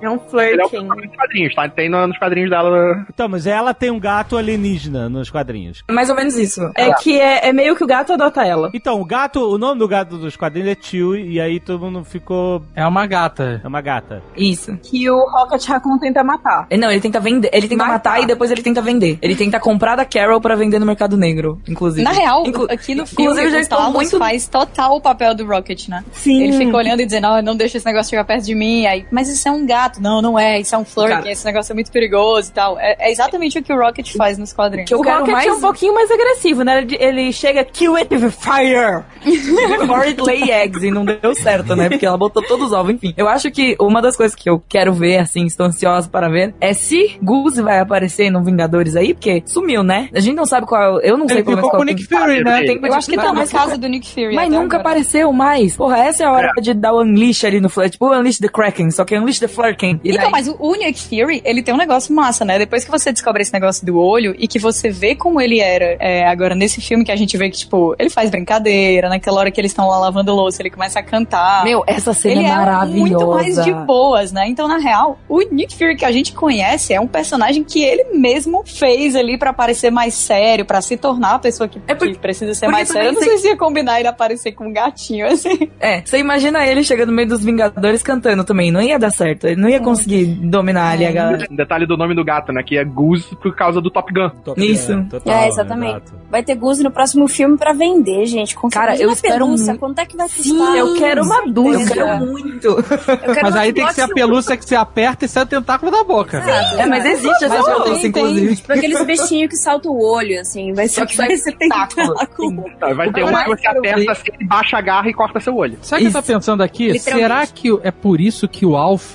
queria comer o gato dos Turner? que ele sabia que ia dar ameaça? É, ameaça. Caraca, era um. Flurkin. Eu quero muito que o Goose apareça no Vingadores, pra ele interagir com o Rocket Raccoon. Eu quero muito ver o Rocket Raccoon tentando caras, vender. aí sabe como seria legal ele aparecer? Os caras vão na casa do Nick Fury por algum motivo e Isso. tá lá o Goose. Muito bom. Porque é muito maneiro que o Nick Fury seja esse badass motherfucker e em casa, como a gente vê nesse filme, ele é todo fofucho, ó, gatinho, ui, ui. Eu acho muito maneiro isso pro personagem, entendeu, cara? Isso... Alô, Marvel, dá cara. tempo É, ainda. exatamente fazer o, o link com a Capitã Marvel dela ser a única pessoa que realmente vai saber onde ele mora. Porque a casa dele lá, a principal que ele mora, no- no- aparece no Capitão Marvel, ele nunca mais, tipo, registrou isso como a casa dele. Porque ele não é mais aquele Nick Fury. Então o Goose tá lá, naquela casa dele, que ela vai saber onde Vai ser muito bom isso. E certamente o Goose não virou pó, porque o Thanos não conseguiria. Não conseguiria. No final das contas, em vez da garota esquilo, quem vai derrotar o Thanos vai ser o Goose. Eu aceito isso, eu aceito isso. Também, eu acho um bom plot. É bem provável que o gato tenha ficado com o Nick Fury, porque na, na cena pós-crédito, que me fez esperar para nada, ele vomita lá o, o, o negócio lá, né? o- O Tesseract. Inclusive, eu, eu fiquei assim, ó, eu saí do filme transtornada tentando entender a linha do tempo do Tesseract. Eu, eu- fiquei eu assim, queria falar sobre isso também. O Tesseract, no início do Vingadores, o Tesseract tá com a SHIELD, certo? Sim, o Nick Sim. Fury, guardado lá no complexo da SHIELD. Com o Nick Fury, certo. Então isso faz sentido. Ele foi levado pra Terra por Odin pra ser escondido. Ele é encontrado pelos nazistas, controlados lá pelo Caveira Vermelha na Segunda Guerra Mundial. Isso. Ele vai parar lá na Hydra. A Hydra começa a usar ele pra fazer arma. Capitão América enfrenta a Hydra, o- lá o avião cai, o cubo é, joga o Caveira Vermelha pro espaço e o cubo cai no oceano. Ah... Ele é encontrado pelo Howard Stark, que entrega ele pra SHIELD. Aquele lugar que tem no filme, o... Caraca, esqueci o nome da, da instalação, do Pegasus. Projeto Pegasus. É, o Projeto Pegasus é um projeto entre a SHIELD e a NASA, que era onde eles estavam estudando o Tesseract. Então a Net Bening, o Tesseract já tava com a Shield e a Net Bening chegou. Sim, ela é uma artista disfa- escondida ali, né? A cientista Kree disfarçada trabalhando com o Tesseract. Aí depois o Tesseract é vomitado pelo Goose e vai pra E vai onde? tá pra- é de vomitado na mesa do Nick Fury. Tá na mão do. Nick Fury. Aí a Ah, e primeira vez que ele Volta vai Shield aparecer. e volta pro projeto é, Pegasus, Pegasus, que vai aparecer no primeiro Vingadores. É, na verdade não, ele aparece antes do primeiro Vingador, ele aparece junto com o Nick Fury numa maleta na cena pós-créditos de cena Thor. pós-créditos de Thor. Que aparece Que até aí- o Loki controlando o doutor lá e tal. É, que aí ele vai tipo falar, ó, tem aqui um negócio pra você estudar. E é quando Eu o Loki vai se meter com o Tesseract. Eu acho bizarro como todos os filmes da, da- desse primeiro grande arco da Marvel, que levam até o Guerra Infinita, que tem as, as pedras, as joias infinitas e tal, todos os filmes têm algum tipo de menção ao Tesseract, ou ele aparece de alguma forma. Eu acho, não todos, assim, mas ele tá presente em muitos filmes, ele tá presente de várias formas, assim, eu acho isso muito interessante de ver como eles construíram, assim, uma narrativa. E o Tesseract, aí- ele aparece, na maioria das partes, nas cenas pós-créditos, sempre, assim, sabe? Sim. Mas aí esse Tesseract depois ele vai pra onde? O Loki pega ele no primeiro Vingadores e pro- E promete que vai levar ele pro Thanos. Vingadores, ele é levado pra Asgard. Aí quando tá rolando o Thor Ragnarok, o, o Loki pega de novo, e aí o, o- no, no Avengers Guerra Infinita o Thanos pega. É isso, não é? E quebra, finalmente. E a ele joia que tá no Tesseract novo. é o quê? É a joia Hã? do espaço. A joia do espaço, isso. Aí a minha dúvida é a seguinte: a o poder da Capitã Marvel vem de um pedaço da energia do Tesseract que estava sendo usado no motor da nave. Certo. Então, o poder dela, pelo menos que o filme mostrou, é parce- uma parcela daquela, do poder daquela joia. Se o Thanos tem cinco, como que ela vai derrotar o Thanos? Então, mas meio que explica que a Marvel, né? Tava, que é outra coisa que tem que ser discutida. Que a Marvel tava, tipo, fazendo como se fosse um, reator daquilo ali. é, meio que pegando a energia de um jeito muito específico do Tesseract pra colocar ali dentro e criar uma coisa que ninguém tem e que o Tesseract sozinho não consegue fazer de um jeito que seja utilizado pela galera, né? Ninguém sabe fazer isso. É como se fosse uma coisa muito condensada que acaba entrando nela, mas realmente é só parte disso. É, é mais ou menos o com a joia da mente. Tipo, o poder da joia da mente é o que dá vida ao visão e poderes ao visão. Os poderes dele não são relacionados à joia da mente. Ele não tem poderes mentais, né? Ele- tipo, a joia da mente deu vida a ele, mas ele tem raios, ele tem os poderes lá, as habilidades dele. Não, o raio sai da joia, cacete! Sai, sai da testa! Exatamente, mas, tipo, é a joia da mente. É porque a, a joia tá na testa, aí ela, tipo, é a da mente. Aí ela é da mente. I'm not gonna fight your war. O ponto todo da Capitã, eu acho, é que ela também tem o poder que eles descrevem, pelo menos nos quadrinhos da binária, né? E aí, aí a gente tem que Sim. falar de, de toda essa parada das capitãs dos quadrinhos. É, Todas até a Mônica Rambo. É, porque É, são exato. várias, né? Inclusive a filha dela que vai ser mega poderosa e que vai estar com idade eh, adulta, né? É, o título Capitão Marvel, a gente tem o primeiro, que foi o Marvel, que é quem dá os poderes à Capitã Marvel, no- nos quadrinhos de uma forma diferente, né? Ela se mescla com o DNA dele, num, num acidente que, que acontece junto com o Young Rod, o mesmo personagem, então, tipo... Então, Carlos, mas é de uma explosão também, né? É como se eles tivessem mudado o que nos quadrinhos é o Psyche Magnetron pra Sim, que eles no mudaram, filme eles esse- meio que esse adaptaram pra isso. Exato. Perfeito, ficou acho que maneiro. Aí você tem a Monica Rambeau, que adotou também esse nome depois dele. Anotou Ah, o nome de Capitã Marvel. Capitã De Marvel. Capitão, Ah, é, sim, Capitão Marvel. é. Tem os filhos do Marvel, um- o filho e a filha também adotaram esse nome por um tempo. Teve um Screw que O adotou esse protetor. nome por um tempo. E tem um, Um- outro, um outro personagem que eu não. Esse eu não realmente É não. um, é um outro Kree, é o. No, é, que inclusive, é, é, que é. Ele, inclusive, é, quando o Nick Fury tava escrevendo no final Iniciativa Protetores, era em referência a esse personagem, porque o nome dele é Capitão Marvel e também é o Protetor. Igual aquele filme. do- Igual a Iniciativa Protetores. A, a, a, a, a. igual aquele Referências, filme do Denzel. Washington. Caraca, ia ser irado, hein? Imagina! Denzel Washington falou pra Pri que ele faria filme de herói. Aí, ó, gente, aqui Ai, é infor- insider info. Informação aqui. Bo-.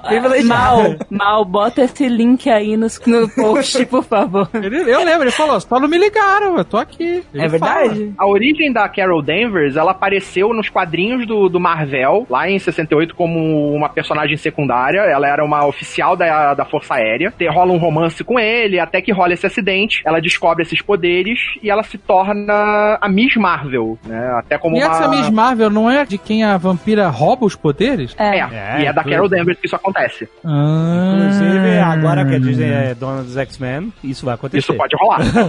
Cara, isso, Nossa. isso tem que acontecer em algum momento, porque eu acho que vão colocar ela muito overpower. E ela tem que ser parada de algum jeito. É, Ah, exatamente. então você acha que no, no caso do, do universo cinematográfico, porque no- nos quadrinhos ela mata a Miss Marvel quando ela faz isso, ela mata sem querer. Não, né? não, não mata não. Não? Mata não, não. A Miss Marvel, ela entra, ela, tipo, perde as memórias e todos os poderes. Ela entra por um período num coma, só que aí o Xavier recupera essa parte das memórias dela. Ela não recupera as emoções e ela consegue recuperar parte dos poderes. E ela vai pro espaço. Hum, Né? A Carol. Danvers vai pro espaço e Na vai real, as aventuras dela de lá, memória, vivendo como a... Ela vira outra super-heroína, que eu esqueci o nome agora. Ela sempre teve problema de memória, a, a Carol Danvers. É, ela sempre É teve uma dificuldade com isso. Porque quando ela, ela se tornou Miss Marvel no começo, ela, tipo, tinha como se fosse uma dupla personalidade, né? Quando ela era, era Carol Danvers, ela não lembrava que ela fazia as coisas da Miss Marvel. Então, isso aí, tipo, aconteceu várias vezes com ela, tadinha. É como se ela tivesse sempre se descobrindo e se inventando. Então é bem. faz bem sentido que o filme É seja Mas desse essa jeito. coisa de perder a memória é meio preguiçosa, né? Tipo, ai, Não. vamos resetar a personagem aí. Ah, então faz ela perder a memória. Poxa, Marvel, que é isso? Que preguiça pra construir personagem. Então, mas é porque nos quadrinhos, cara, a Carol Danvers, ela não é uma personagem, tipo, que nasceu com destaque e passou todos esses anos com destaque, né? Na verdade, ela era uma personagem bem, assim, bem C, que tinha um visual muito massa, né? Como Miss Marvel, que ficou bem marcado na cabeça de muita gente, que até apareceu no, no desenho dos X-Men ali dos anos 90.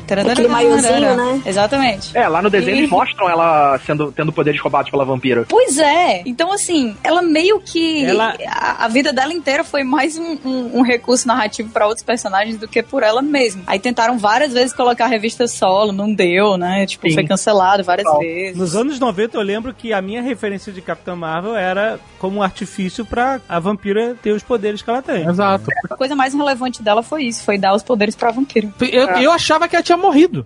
Por, sabe por quê? Eu acho que você deve estar lembrando de uma história que acontece pouco antes da vampira atravessar o portal do destino, que foi o auge dos X-Men nos anos 90. Aham. E você tem a história da personalidade que ela absorveu da Capitã É Marvel isso aí. É isso aí mesmo. ter dividido dela. E aí ela tem a Capitã Marvel dentro dela, Carol Danvers dentro dela, de alguma forma. É, e aí as duas se dividem em dois corpos e começam a lutar. E aí a Capitã Marvel começa a se decompor quando tá perdendo, e, aí, se ela começa a ganhar, a vampira começa a se decompor. Então você teve esse conflito. Isso se resolve quando o, o Magneto interfere, quando elas estão lutando lá na Terra Selvagem. O Magneto interfere, ajuda a vampira. Eles matam essa Capitã Marvel, que era reflexo da personalidade da Capitã Marvel, de estava dentro da vampira. É porque e a o vampira, Magneto e a vampira estavam se pegando, não tinha um negócio desse? eles se Tinha, pegam na época na Terra no, Selvagem.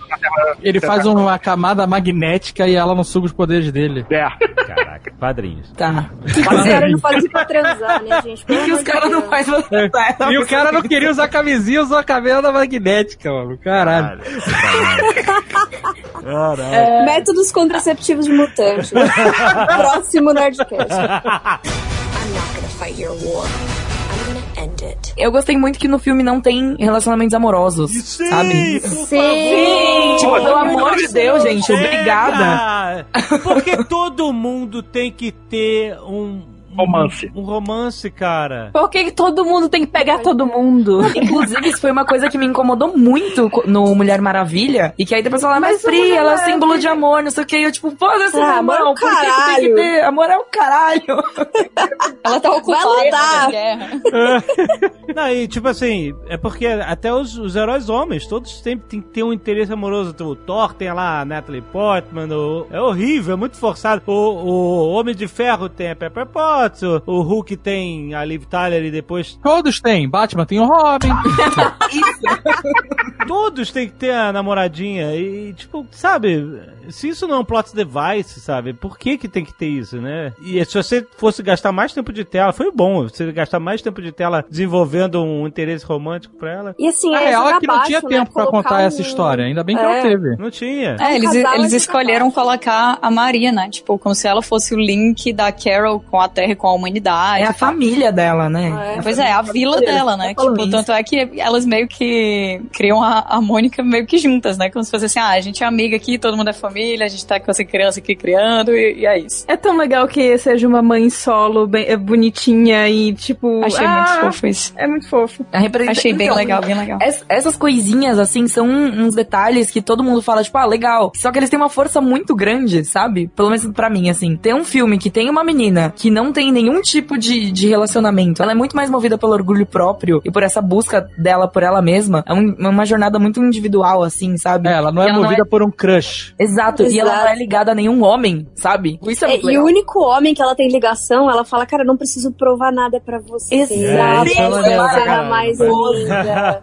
Inclusive, o, o- queria só comentar que o Yoon Hog melhorou muito dos quadrinhos pro filme, porque nos quadrinhos ele é só um talarico. Ele é só, tipo, um cara que quer pegar, assim, ele tá... Isso é verdade. Céus e terras pra pegar a esposa do outro cara. E aí nesse, não, tudo bem, ele é um, um, um cara lá que quer a guerra e destruição e caos, mas pelo menos ele não é um talarico só, saca? Então, mas vocês não acharam legal que é, tipo, a melhor amiga dela? Porque em Frozen a gente tem uma irmã, né? Sempre, é meio que sempre família e romance entre, sei lá, homem e mulher. E aí aqui é uma amiga, tipo, a melhor amiga dela que passou pelas mesmas coisas com ela e que se tornou meio que a família agregada dela. Eu achei É isso, muito cara, bonito. o Nossa, é lindo, é lindo. É a melhor Aquela cena, ligação. a cena que as duas estão sentadas, assim, conversando, e que ela chega assim, assim que a Carol volta, e a Maria chega e fala, tipo, ah, porque eu achei que você tinha morrido, porque você sumiu, porque você era minha melhor amiga. Eu, tipo, meu Deus! E ela depois, bico. é, e ela contando o que aconteceu e ela ao mesmo tempo lembrando, assim, tipo, imediatamente. E é, nesse momento, assim, imagina que eu e Pri estamos sentadas uma na frente da outra, olhando no- nos, uma nos olhos da outra e segurando as mãozinhas. Tá? É verdade. Olhos cena, marejados. Não, e é legal É que é uma amizade que não se perde, né? Elas, é, tipo, elas têm ali aquele momento ali, tipo, pô, o que que aconteceu? Você sumiu, você morreu e nunca deu, deu notícia e tudo bem, vem aqui, eu te adoro, quero ficar com você, você te amo, nós somos melhores amigos. Isso eu achei maneiro. Sim, Que é uma coisa que acontece na vida real, sabe? É 100%, 100%. Você não conversa tanto, mas quando volta é essa coisa, assim, sabe? Não, Você e aceita se tem aquela uma sua coisa amiga. que prende você, é, é isso, sabe? São, é, é a sua família escolhida, que são os seus melhores amigos. Sim. Eu achei... A Lashana Lynch, ela foi uma escolha absurda, assim. Perfeito. Que ela se garantiu demais, ela aparece tão pouco, assim, ela tem tão pouca fala, tão pouco screen time. É, se, principalmente se for consegue ser comparar com vários outros interesses românticos, né? Maravilhoso. Que ela chega, você vê no olho dela que ela sente, tipo, sabe, um apego muito grande, que a Carol é a família dela mesmo. E quando ela tá falando lá que antes dela ter esses poderes, dela conseguir soltar essas coisas com a mão, ela já era a mulher mais forte que ela conhecia, ela já era incrível. Você é, é- é maravilhoso, ela se garantiu demais e, e você sente que ela tá compra falando a isso. verdade. né? Você compra isso, você tá muito bem te apresentado e, tipo, é real, te passa real. Completamente. E a primeira ela tira o melhor da- da Brie Larson também, né? Exato. E a, Tipo, a Brie primeira Larson cena, quando tá em silêncio lá, nossa. e a primeira cena da Maria já é ela consertando um avião, né? Caralho, que forma de introduzir uma personagem ó, no meio de um avião na garagem dela. Vai se fuder, que foda. Eu queria ter um avião na minha garagem também. Eu trazer, eu, eu queria trazer mais um ponto de, de representatividade e de conexão, que é a roupa da Capitã Marvel, ela não tem um salto, não tem uma bota com salto, que porra de mulher vai lutar de salto? É a única heroína que não tem salto. Tem uma Sério. plataforminha ali. Ah, mas é de leve, não É, tem uma plataforminha ali, mas já é muito melhor do que o salto, do que tudo. Não tem uma saia, né, também. Mulher Maravilha tem salto? Tem, tem uma bota de salto. Tem horas que é plataforma, tem horas que é um salto grosso, mas ainda é salto. Puta que pariu, quem luta de salto? Nem trabalhar de salto eu vou, gente, vou lutar de salto, sabe? Não, e o legal é que é um macacão, é um macacão de piloto. É basicamente Sem um macacão de piloto. Não tem popozão, não tem decote. É, não, sem você não tem decote, perna mostra. sem salto, sem é saia. Não é fetichista. Aliás, um pouquinho é. Ainda mais né, precisa, né? Porque ela tá no espaço, ela voa no espaço, ela não Exato. respira no espaço. Tipo, Não, mas isso aí nunca parou ninguém, né? não, não, sim, tudo bem. não estou querendo colocar empecilhos da- fora da, da nossa realidade de quadrinhos, mas faz sentido, é lógico. Mas olha só, eu vou dizer que sentido. essa roupa aí, apesar de todas essas qualidades, ela tem um apelo pro público feminino, que é uma roupa que você pode mudar as cores ao, ao Deus dará. A- A Andrea viu essa roupa, é ela ficou maluca. Ela falou: não. Eu nunca ia repetir uma cor na minha vida. Né? Ah, eu ia fazer roupa. vários tons de roxo.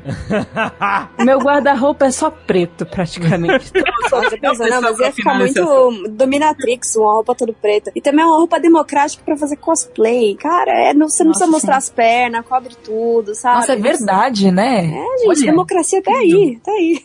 Eu espero que esse ano seja o ano da Capitã Marvel, porque eu não aguento mais ver a Arlequina. Nossa, verdade. Nossa, verdade. pelo E ainda se fosse uma personagem boa, mas eu não vou começar a falar disso agora, porque... E vai ter um- Deixa as pessoas fazerem cosplay de Arlequina, vai, Exato, deixa. exato. I'm not gonna fight your war. I'm gonna end it. Quero falar de um problema que é grave no plot, que é, na verdade, imperdoável, que é você ter o Jude Law fingindo que é herói. Porque você sabe que ele é o vilão! Você sabe que ele é o vilão! ninguém. É impossível você ter o Jude Law no filme e ele não ser o vilão do filme! É, com certeza. Ah, o... Ele ainda faz, ele tem as sobrancelhas de vilão nesse filme. É, cara, Deus! Gente, aquela lente de contato, pelo amor de Deus. Tira essa lente. É, excelente, foi um pouco Não, pesado mesmo. me, me Ah, mas o cara é o pouco- Os Dumbledore. jeitos dele são de vilão. Não, é, todo mundo sabe. Mas o cara é o Dumbledore. O Dumbledore é um vilão também, né, no final, né? Ele sacrificou a criança ali. É que todo vilão tem aquela entrada, aquela careca, aquelas entradas. É. É coisa de vilão. Não quer ser vilão, então coloca uma peruca. Olha o Legolas. Deus, Legolas não tem que como ser vilão, gente. Aquela cabeleira. Vilão tem entrada, exato. E é britânico também. Gente, é britânico. Não, mas o Jude Law, ele é muito vilão, Ele é muito você vilão. bota ele no É. elenco, você tá dizendo, esse cara é o vilão do meu filme, gente. Mas o Ben Mendelsohn também, né? A Ben Mendelsohn virou vilão agora pra sempre também, né? Ele é vilão em Ele é sempre. Não, mas ele não é, nesse filme ele é o, o Nice É. Guy, que só tá ali Ah, mas nesse filme ele tenta enganar a gente dizendo que ele é o vilão, mas ele não é. Mas ninguém esperava na hora que você vê lá a primeira vez que ele tá é, analisando lá o corpo do Skrull que pegaram. Nossa, cara, ele eu, tá falando com eu ele fiquei de tipo, vilãozão. Mas na verdade, no final, ele vai ser o vilão porque o, o personagem que o Skrull copia É. era o agente da Hydra. Então ele é vilão também. Não, mentira. O cara tá, o cara tá inventando aí. É, porque ele é apresentado nesse filme. A gente não sabe se ele foi ou não, ou pode ser. Poder Ele ser, matou, esse, por falar nisso, ele matou aquele cara? Pra Ele não, ele Não, ele não não. Apareceu mais, né? Sei lá. O É, mas ele fala que não matou, que ele prendeu ele em algum lugar. É, mas aí eu vou embora, eu vou embora pro espaço e você cobra aí na minha conta, qualquer problema, porra. Basicamente. não, não é apresentado o real destino do personagem. É complicado, o cara tem que comer, né? Tá. Ele não para pra ficar aí lá alimentando o cara. Vai que ele prendeu num depósito. prendeu ele num shopping. É. I'm not gonna fight your war. Uma coisa que eu achei foda no filme, a aparição do Stan Lee. Pô, cara. No início, né? Porra, esse foi o primeiro filme, primeiro filme da Marvel que antes de começar o filme já tinha gente orando. Sim. Exato. No- Só no dedicatória pro, pro Stan Lee Cara, foi na minha sessão de cinema, todo mundo. "Oh". Ah, mas é claro, né? É. A- Agora o pessoal falou assim, que a abertura, né, quando tem aquele Marvel, né, que, que vai, tipo, as páginas dos quadrinhos e tal, normalmente mostra cenas de, dos quadrinhos, dos heróis e tal, e nesse filme da Capitã Marvel mostrou só do Stan Lee, todas as aparições que ele fez. Eu achei legal, mas assim, eu não achei uma puta homenagem, achei assim, mínimo. O mínimo que eles tinham que fazer era isso, vai. Não Sim, fez mais sim. que obrigação. É, exatamente. Uma puta homenagem é fazer uma estátua do cara, entendeu? E botar na rua. É isso que eu ia falar, eu não duvido. Na verdade, Vão fazer, vão fazer isso aí. E, e vocês viram que eles colocaram o verdadeiro Stan Lee no filme, né? Porque o Stan Lee faz o Stan Lee. É verdade, é verdade. É, ele faz é o Stan Lee decorando falas que o Stan Lee... Decorando falas do, do Mallrats, do, do Barrados no Shopping. Caraca, que foi na época! Puta, Exato. que genial! Nossa, eu não tinha me tocado nisso. Caraca, que maneiro! Exato. Ele tá decorando a Alexandre. única fala dele, é a única. que maneiro, cara! Que referência foda. Kevin Smith deve ter tido um filho. Cara, Kevin Smith tava chorando. Ele É, várias é, ele- chorando. ele passou Tem, mal. um, do tem uns stories dele falando: caralho, eu estou oficialmente no MCU, puta merda, chorando. que foda, que foda.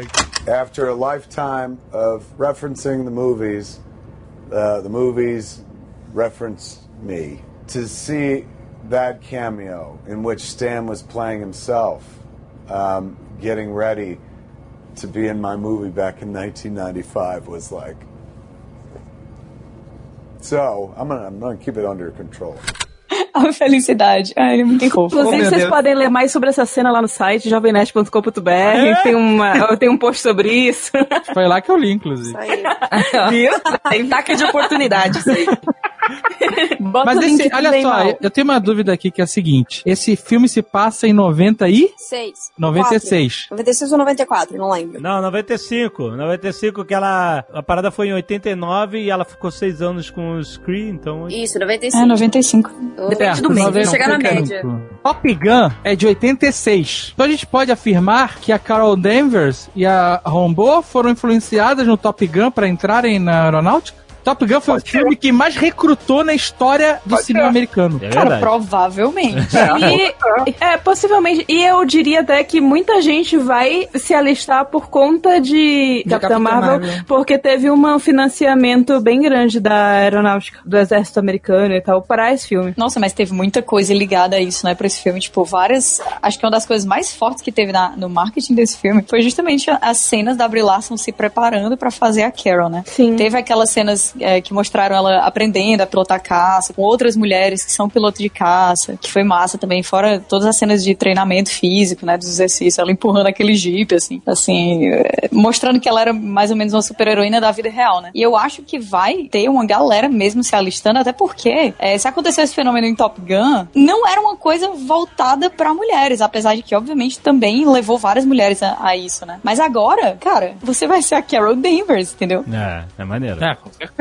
Aquela, pô, ponto positivo, vomitar dentro de caça enquanto tá fazendo. Ai, meu Deus. Agora, Marina até que possível. Tirando a- o, o Tesseract, é o Marina, é possível. Agora, colocando aqui que esse filme, né, é, as, as pessoas, os personagens estão, estiveram sob a influência de Top Gun e possivelmente Águias de Aço, a trilha sonora desse filme não tinha que ser melhor? Eu acho que sim. Nossa, Cara, mas a trilha falar isso sonora do filme é boa. Não, não, Não, é, ela é cara. boa. Não é, não é, mas não é. boa, mas não para cenas que usam ela. Acho que É. naquele momento que tu começa a tocar Nirvana, cara, você presta mais atenção na música do que de fato na cena, sabe? Pô, É, cara, mas olha só, teve- eu achei que uma cena muito maneira em termos de montagem, que foi a que toca aquela I'm Only Happy When It Rains. Eu discordo porque eu acho que tinha ter, que ter tocado The Cardigans, que era aquela, que era aquele clipe do Losing My Favorite Game, que é literalmente o que ela tava fazendo naquele momento. Mas, ok. Eu não tô falando nem do conteúdo da, da letra, da música e nada, eu tô falando mais é da montagem, no sentido que ela começa como uma música da cena, uma música que tá sonorizando a cena, né, dela chegando no deserto e tal, e aí ela se transforma na música que tá tocando dentro do bar, dentro do ritmo, e depois ela se transforma de novo na música da cena, que tá sonorizando a cena. Então, eu achei muito maneiro o, o ritmo, o timing de, da entrada, das viradas da música, achei muito bem feito. Independente de qual música fosse, sabe? Não, eu tô brincando. Concordo. Essa eu acho que foi a melhor das três músicas que eu me lembro que foram usadas, tirando o Samuel Jackson cantando, que eu não tô contando com essa. é das três músicas que eu tenho Uma muita- pena, né? É, uma pena. Mas que eu tenho uma memória muito forte. Essa foi, a, de, de longe, a melhor utilizada. A do I'm Just a Girl eu achei muito, muito da- por causa da mensagem da música. É, mas só que é uma das que você viu o trailer, você sabia que ia tocar essa música em algum momento do filme, né? É, então. Não foi particularmente surpreendente. E não, não deixou a batalha badass, sabe? Ficou Uhum. meio tipo, ah, ok. Ficou meio um clipe É, ali. eu acho, eu acho que isso poderia ter sido mais bem trabalhado, ainda mais no mesmo universo de filmes de Guardiões da Galáxia, É e isso. onde isso é levado ao extremo, sabe? Vamos, é, ó, ó. Se- Será que Guardiões isso da é Galáxia, pela, pela James época das músicas? É. São todas músicas dos anos 90. Sim. É, ma- mas só que mesmo assim, tem muita música dos anos 90 que daria pra ser melhor utilizada. É, né? então. Mas a É, questão eu- toda é que assim, o James Gunn já fazia o filme com a playlist na cabeça. Então ele fazia, tipo, tudo se encaixar de uma maneira muito mais fluida. É. Ali eles tentaram fazer uma coisa parecida, só que faltou talvez um conhecimento musical mais aprofundado. O que eu vejo nesse Naquele mo- filme é exatamente isso. Eu- Diferente dos outros diretores, eu acho que esses dois, os dois que dirigiram, não lembro nem o que, que eles fizeram antes de Capitão Marvel. Eles fizeram alguma coisa relevante? Eles faziam coisas pra TV, fizeram séries e tal, começaram a, a dirigir juntos aí, mas eles. O Ryan Fleck dirigiu um filme com o Ryan Gosling, na época que ninguém levava em consideração o Ryan Gosling, e eu acho que o roteiro foi da Anna Bolden. A partir daí eles começaram a dirigir coisas assim conjuntas. Eu Mas acho que é que coisas das não músicas foi algo muito mais pós-produção do que pensado antes, com Fiquei certeza. muito com a impressão que foi uma coisa muito é. Parece que foi um assim, time tipo, não, vamos apelar pra. diferente. É, É, exatamente. Cara, a vibe que passa é quando você tá lendo um livro e você pensa em alguma música que encaixa com a vibe do livro e você fica escutando, mas não tá na mesma mídia, não tá lá Aham, dentro, não tá aham. Encaixado, sabe? É. É muito faltou, mais uma faltou coisa um de trabalho mais, mais primoroso como o James Gunn ou o Edgar Wright fazem, né? Mas De- aí tá, eu acho que realmente eles não extrapolaram, não foi uma coisa primorosa como exatamente foi feito no Guardiões. Como o Edgar Wright faz, o Edgar Wright faz a parada de um nível primordial. Ele é foda. Não tem, eu acho que, tipo, tu alcançar o nível do Edgar Wright, você tá fazendo a parada. Mas eu- eu acho, eu acho que é um problema, assim, não, não que estraga o filme, mas é uma questão, vamos botar assim, porque você tem um filme que se passa nos anos 90, aonde o visual de roupas e a música são muito fortes, sabe? E essas são as características dessa época. Se você não te trouxer elas 100% pro filme e não aproveitar elas, você tá desperdiçando, entendeu? É pelo menos eu eu, acho. eu acho que eles trouxeram. Eu acho que não foram as melhores escolhas, mas a década tá lá. Eu acho que o sentimento da década tá lá. Mas eu acho que realmente não foram, talvez, as melhores escolhas pra todas as cenas. Não, ficou legal, ficou legal. Mas o ficou único bom. problema é que é no mesmo universo de coisas. Cara, é complicado. Não Depois do James Gunn. acho que deve ser difícil. É, mas ó, o Taika Waititi Isso também ia falar. conseguiu, porque Conseguiu, Thor ele Ragnarok com o Immigrant Song ficou Icônico. Ficou É. Incrível, é. Eu tava é, vendo então. que ele vendeu a ideia dele fazer o filme com essa música. Tá, É, você já tá entendendo? Ficou faltando esse momento, sacou? É? Porque a gente É, tava nos sim. anos 90, cara, porra! Não, não, e pensa, a gente acabou de falar quantos exemplos. A gente teve dois exemplos muito fortes da- da- de músicas, assim, sendo Exato. utilizadas dentro do filme, no mesmo universo, tipo, da- da Marvel, saca? A gente não tá nem indo muito longe, a gente tá nem, tipo, extrapolando muito, assim. E Mas eles usaram de um jeito trabalho muito mais forte da direção. É, não, a direção é fraca. A direção é fraca. É, o filme exatamente. inteiro do plano contra plano, mano. Só Eu faltou ter aí é um- combate de, de plano contra plano. Eu acho que que eles que são iniciantes e eu acho que eles não tiveram, talvez, não sei se liberdade ou foram mais trabalhados com produtores. Eu não sei como é que foi essa produção, mas nitidamente você vê que os diretores são iniciantes. É, dá pra notar, na primeira cena de, do treinamento dela com o Jude Law, dá pra notar, tem uns cortes meio estranhos, assim, que eu falei, é bizarro, tá estranho, entendeu? É, dá a impressão de que tem pouca experiência, entendeu? É, Eu concordo com tudo isso e eu quero citar uma cena específica de Homem-Aranha no Aranha Verso que chama, foi apelidada de Miles Rises, que é a cena que ele solta do prédio e o, o mundo vira de ponta cabeça Aham. porque Oh, ele não tá caindo. foda. É, É essa a cena que ficou mais marcada. Homem-Aranha. Bem do filme. E aquela coisa assim, tipo, ele também usa a música de uma maneira muito boa nesse filme, porque ele usa a aquela Sunflower pra relaxar, e ao mesmo tempo, é, na cena do Marvel Rises, ele quebra o vidro completamente, porque ele não tá, tipo, relaxado. Ele tá nervoso por aquilo, mas é o momento dele. E não tem um momento assim impactante que dá um tapa na sua cara em Capitão Marvel. Eu acho que eles meio que tentaram com a cena do I'm Just a Girl. Só que trilha é uma coisa que tem que complementar. E aquele momento que eu assisti, parecia que eu tava vendo o clipe de I'm Just a É, Girl. Eu tava vendo o filme da Capitã Marvel. Eu tive uma sensação que eu tive também com Mulher Maravilha. Mulher Maravilha é um filme que eu acho maravilhoso. Ele tem, acho que, tipo, primeiro e segundo atos muito bons e perde um pouco no terceiro. O Capitã Marvel, pra mim, ele tem um primeiro e segundo atos bons e ganha muito filme no terceiro. Ganha bastante. né? O terceiro ato, pra mim, é- ele fecha maravilhosamente bem o filme. E eu acho que teve aquele mesmo problema de vamos fazer o básico, vamos fazer o feijão com arroz pra não dar pano pra possíveis problemas. então, mas eu não sei, eu não sei não se foi bem isso. É porque assim, a Marvel. É, é- é aquela sensação. Não, não, não digo É, que eu sei, foi. mas Mas, é a que Marvel, ele ela ficou tá muito basicão na direção. Pronto, exato. Mas assim, é um negócio meio. Não faz muito sentido pra mim, sabe? Essa história da Anna Bolden e do Ryan Fleck é uma coisa que me deixa muito encucada. Porque o Kevin Feige, ele pega uma galera que ninguém espera que seja incrível, né? É, Doutor Estranho, a gente teve isso. Os próprios irmãos russos, assim, eles não tinham. Ninguém imaginava que eles iam entregar no, no universo da Marvel o que eles entregaram no É, cinema, né? É. E se tornaram o que se tornaram. Que são os cabeças hoje da, da direção do universo Marvel. E que não é por acaso, eles mostraram um talento absurdo, né? Mas assim, é estranho eles pegarem esses talentos ocultos, dar liberdade pra eles fazerem a própria coisa, assim, que vai marcar. Então- é, e ao mesmo tempo acontecer, esse, sabe, essa direção que foi, Pra mim, foi, foi realmente o ponto fraco do filme, foi a, foi a direção. E eles dois também estavam trabalhando no roteiro, né? Tanto o Ryan Fleck quanto a Anna Bolden. Então, eu não entendi, sabe? Tudo bem, eu, eu compreendo que muitas vezes quando você vai fazer uma aposta atrás da outra, atrás da outra, tem uma hora que cai, que não dá certo. Mas por que fazer uma outra aposta assim, cara, no primeiro filme protagonizado por mulher que já tá todo mundo pronto pra atacar, entendeu? Posso fazer um questionamento aqui? Eles tiveram tanta liberdade assim porque tem um cheirinho de filme muito feito por produtor, que os Tá diretores por serem, por serem iniciantes não tiveram tanta liberdade e que por conta disso saiu a mesma receitinha de bolo que a gente tá vendo há 10 anos na Marvel. Eu acho que o, o filme é. da Marvel, do MCU mesmo, que mais tentou fugir disso foi Pantera Negra, mas eu acho que teve a questão que era um diretor bem mais experiente, que fez Creed, que fez, sabe, fez coisas mais... É, mas Guardiões foge bastante, né, da receita. É, mas Guardiões você quase nem considera tanto do MCU. Fora que não É, vai ter mais é uma isso. É, nossa, fora que. Ai, que coisa triste. I'm not gonna fight your war.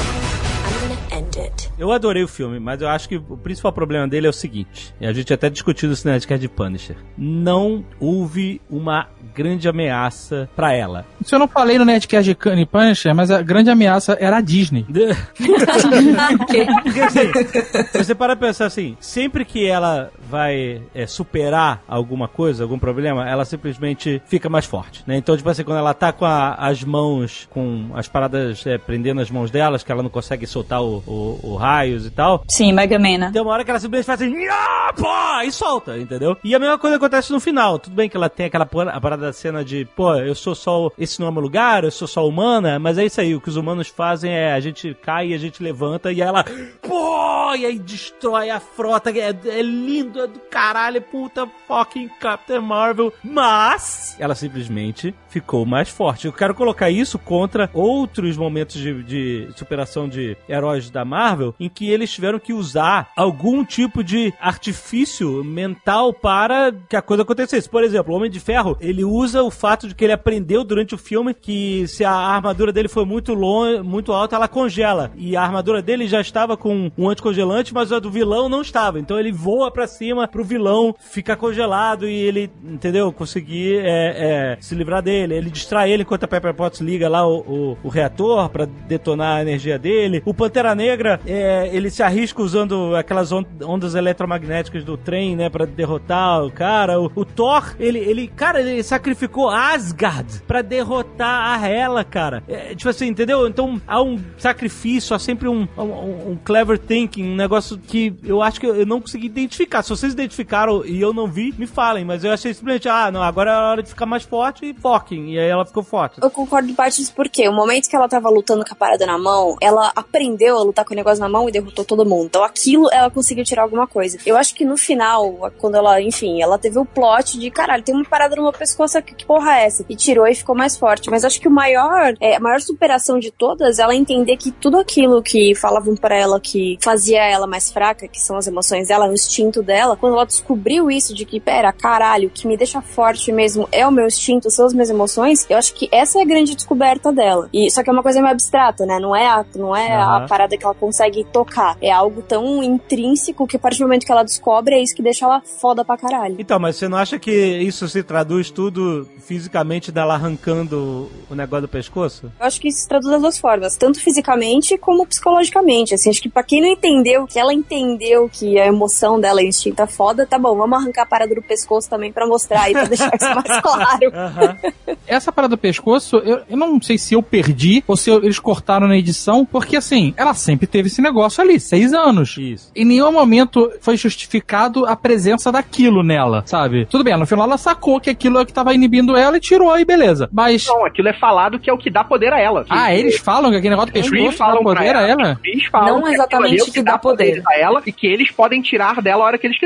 Eu tinha entendido diferente. Só um A própria inteligência suprema, quando ela encontra ela pela primeira vez, ela fala isso. Você tem ataque a esses poderes porque a gente tá dando esses poderes pra você. É meio que o subterfúgio deles enganando ela ali de que ela precisa daquilo pra ter as possibilidades que ela tem. E na verdade era só um inibidor. E era um Exato. inibidor, na verdade. Pelo que eu entendi, mas aí pode ser eu entendendo, interpretando as coisas erradas. Eles estavam usando aquilo falando, tipo, você não pode tirar esse negócio, porque senão o seu poder vai explodir, você vai morrer. E- Então meio que ela já sabia que era um, não inibidor, mas era um jeito de controlar. E que aí eles poderiam, tipo, tirar os poderes dela, tipo, sei lá, tirar o negócio do pescoço, ela vai morrer e explodir. Eu tinha entendido eu tinha mesmo do Carlos. Então eu acho também tinha entendido que eles estavam falando que ela ia perder totalmente os poderes e ia voltar a ser um bosta qualquer. Ah, até porque tem uma cena no trailer que mostra a transfusão de sangue Kree, né? Que depois a gente fica sabendo que foi o Ian Rogue que passou pra ela. E aí, esse device, ele já tá lá. É o ponto central da transfusão de sangue, que vem o sangue azul, assim, já tá lá o inibidor. Eu não Então, entendi acho que isso eu também. entendi Ela, por que, que ela precisa do sangue Kree? E não deveria ficar roxo o sangue dela, porque ela já tinha sangue vermelho, Ah! juntou com o azul. Olha aí. Isso é um ponto, hein? Pintores aqui. Mas porque eu não entendi também por que ela- que ele teve que fazer a transfusão pra ela. Porque assim, ela não morreu durante da explosão lá. Eu acho que era só pra parecer que ela sempre foi Kree. Porque ela não, tipo, ela não sabia exatamente que um dia ela foi humana, que um dia ela vir- viveu na Terra. Era Na meio verdade, tipo. pode ter sido até na- só colocado na cabeça dela. É, É, não, pode mas o sangue confirma, né? Confirma É, não, que... é. Quando ela sangra, ela sangra azul. Ela chega a sangrar de verdade ou só não me No lembro. nariz, pelo nariz. Chega né? no nariz, né? mostra. Onde todo mundo sangra em Hollywood. Exatamente. O jeito mais e no fácil de Japão sangrar. também, né? No Isso, Japão mas no também. Japão por Por vários motivos diferentes, inclusive. Exatamente. Porque nos quadrinhos ela tem uma mistura com o DNA do Marvel, que é um Kree, pra poder ter. Ela tem a parte genética dela alterada. Isso, DNA. Nos quadrinhos ela não é, não descobrem depois que ela é filha, é que a mãe dela era era Kree, que ela, o que era É. meio Kree e que ela é uma híbrida já. É, inventaram isso. É, na Não verdade foi, foi colocado isso assim no numa das últimas coisas que saíram, que foi uma- uma- um quadrinho da Margaret Stowe, que é The Life of Captain Marvel. Aí colocam isso aí pra meio que mudar de onde ela vem, porque é, começou a ser questionado se essa, porque ela foi muito mudada, né? Teve uma hora que o pessoal pegou e disse assim: "Ah, a gente não tem a Capitã América, né? A gente não tem um herói que possa ser tipo mega inspiração daqueles que ficam olhando pra cima e com braços cruzados, naqueles, sabe, aqueles banners de guerra assim, sabe? Então a gente precisa de uma heroína que seja assim. Vamos pegar a Capitã Marvel e vamos fazer ela desse jeito aqui. Aí teve várias mudanças, mas a, a história original, né, dela, como super-heroína, ela meio que pegava o que faz dela especial do cara que era interesse romântico dela. Ah, Então, na hora que foram fazendo essas mudanças e colocando ela nessa posição de destaque, principalmente depois do anúncio do filme e tal, eu acho que algumas pessoas começaram a questionar isso e revelaram nessa última HQ que saiu que era isso aí. A mãe dela já era meio Kree e que o que o raio do Psyche Magnetron fez não foi dar o DNA Kree do Marvel pra ela, mas sim é, Ativar o acordar tinha. o DNA Kree dela, exatamente. qual o nome do cara? Ah, isso não é um cara, isso é uma, é uma máquina. É uma Ah. máquina. Psyche Ah, Magnetron. Pô, eu achei o nome maneiro, se fosse o nome de um Que é cara. onde ela é. Ela Nome de cai banda. isso jogada pelo Young Rock, que sequestra ela pra atrair o Marvel, e aí ele joga ela lá dentro é e ela treta, sai né? lá com poderes. Mas sabe por que que eu perguntei isso? Porque no filme dos Guardiões, a gente vê que o Peter Quill, ele é híbrido também, por isso que ele aguenta lá a joia. Será que o fato dela ser híbrida de alguma forma vai ah, ter alguma influência no momento que ela for lutar com com Thanos? certeza. Cara, eu acho que vai, sim, né? acho que sim. Mas assim, nos quadrinhos, assim, eu não sei se eles vão usar isso no MCU, não Será sei se faz é sentido. do Mar- da Marvel? pois é, eu, eu acho, minha aposta era essa, mas eu acho que não vai acontecer isso, porque eles misturaram vários personagens na Marvel, né? Ah. Eles misturaram o personagem que tem agora também nessa nova fase da, da Capitã Marvel, que é a Helen Cobb, que é uma piloto, que inspira muito a Carol e tal. Colocaram o visual, cara, igual. Colocaram a Marvel, colocaram, tipo, meio que tudo lá, né? Assim, nos quadrinhos, o Marvel, né, nessa época aí começou, né? Ele tinha que ir pro laboratório dele, que era, tipo, fora da Terra, de tempos em tempos, pra ele poder respirar sem ter que ingerir coisas pra fazer ele respirar naturalmente na Terra, né? Então talvez coloquem essa coisa de que misturaram o sangue dela com Kree pra que ela pudesse é, viver naturalmente no ambiente de Hala, não sei. Ele não, não foi justificado, mas assim, tem como colocar isso, né? Famoso retcon. Esse sangue também pode explicar o fato dela não ter envelhecido, porque também pode ser por conta da velocidade que ela tava Ah. viajando, mas Ah. também pode ter explicado isso. Provavelmente. provavelmente Isso pra mim é o, isso. o maior problema, eu acho que da, da Capitã Marvel, desse universo todo. Por que que o Nick Fury em nenhum momento pensou em chamar ela antes? Porque Porque ela não era falou, não me, de me, uma, me me chamou numa emergência, beleza. Ó, o César, o Cara César, invadindo a Terra com o Loki com, uma, com o Tesseract. É, é, é, era uma emergência. Aquilo era uma emergência. o Uma César já falou Mônica isso no Nerd Bunker. Ele falou, não me venha com coisa pouca. Aí, tipo, meu Deus, a Maria Rio virou pó. É, não, não tem jeito. É, então, não, eu acho que ali ele, ele notou que os Vingadores falharam, né? É, tipo, Não, acho que deu ruim, vou chamar o plano B. Eles devem colocar alguma coisa aí no meio pra dizer que ah, ela já tinha aparecido antes e ela tava Hum. cuidando de outra coisa em outro lugar que o Nick Fury já sabia, ele precisava dela lá, não sei. acho que eles não vão explicar nada. Então, eu acho que na real não precisa explicar. Porque assim, é isso, gente. E o cara. Essa foi a situação que ele achou que. Quando ele saiu do carro e viu as pessoas virando pó na frente dele, ele falou: agora fudeu. Agora realmente eu tenho que fazer, sabe? Até então ele tinha Thor, ele tinha Homem de Ferro, ele tinha os Avengers, entendeu? Mesmo porque ela não era uma, ela não era uma solução imediata. Tanto que a gente vê no, no, no easter egg lá, que ela não chega automaticamente. Ela chega Ela depois demora de um pouquinho. dias. E o que, que ela tava fazendo de tão importante que não podia chamar a belezura, hein? Oh, tava muito muito universo. Ela tava levando os, os Screws pra passear. Porra, por 30 anos, João. É foda. Caraca, né? virou. Ah, Ela, ela sei, ela é o Moisés, é o Moisés dos Screws, tá perdida na galáxia.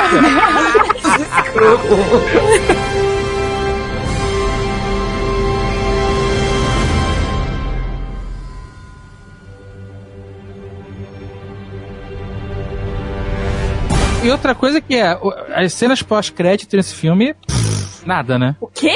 Que? Ah, porra, a primeira é maneiríssima. O quê? Do, do, do Bip tocando aí. do lado deles, tipo, putona, cadê o Nick Fury? Mas era É, isso. não. Gente, mas isso é o que ia acontecer mesmo. Vocês acham que ia tocar o Teletrim e ela não ia vir? É, a gente já vai ver isso em Avengers. Eu achei nada demais, sério. Eu achei. Eu achei. ó, ok. Eu, eu tava Não, imaginando que- que eles iam ver, olha, alguma coisa está se aproximando vindo do espaço. É, sei lá, entendeu? Sim, mas ela só brotou assim, ó, tipo, É. aqui, cheguei. Mas o que, que que é? Vocês estavam querendo saber quem que era? Sou eu.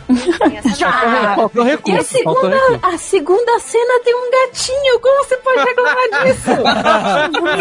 Anjo. Não, mas tem um ponto aqui, eu acho que o porquê explica essa primeira cena. A gente tem que lembrar que esse filme ele é muito focado, sei lá, em mulher que tá vendo o primeiro filme de super-herói. E aí a mulher tá lá assistindo e de repente ela, opa, pera, o que que é essa continuação? Acho que é meio que um convite pra pessoa que tá vendo pela primeira vez, tá sendo introduzida pro universo de, de quadrinho, universo da Marvel, pra ver o próximo filme. Ficou muito óbvio, mas é aquele óbvio do tipo, vem, vem cá, vem que tem mais. É, mas eles foram bem claros quando eles.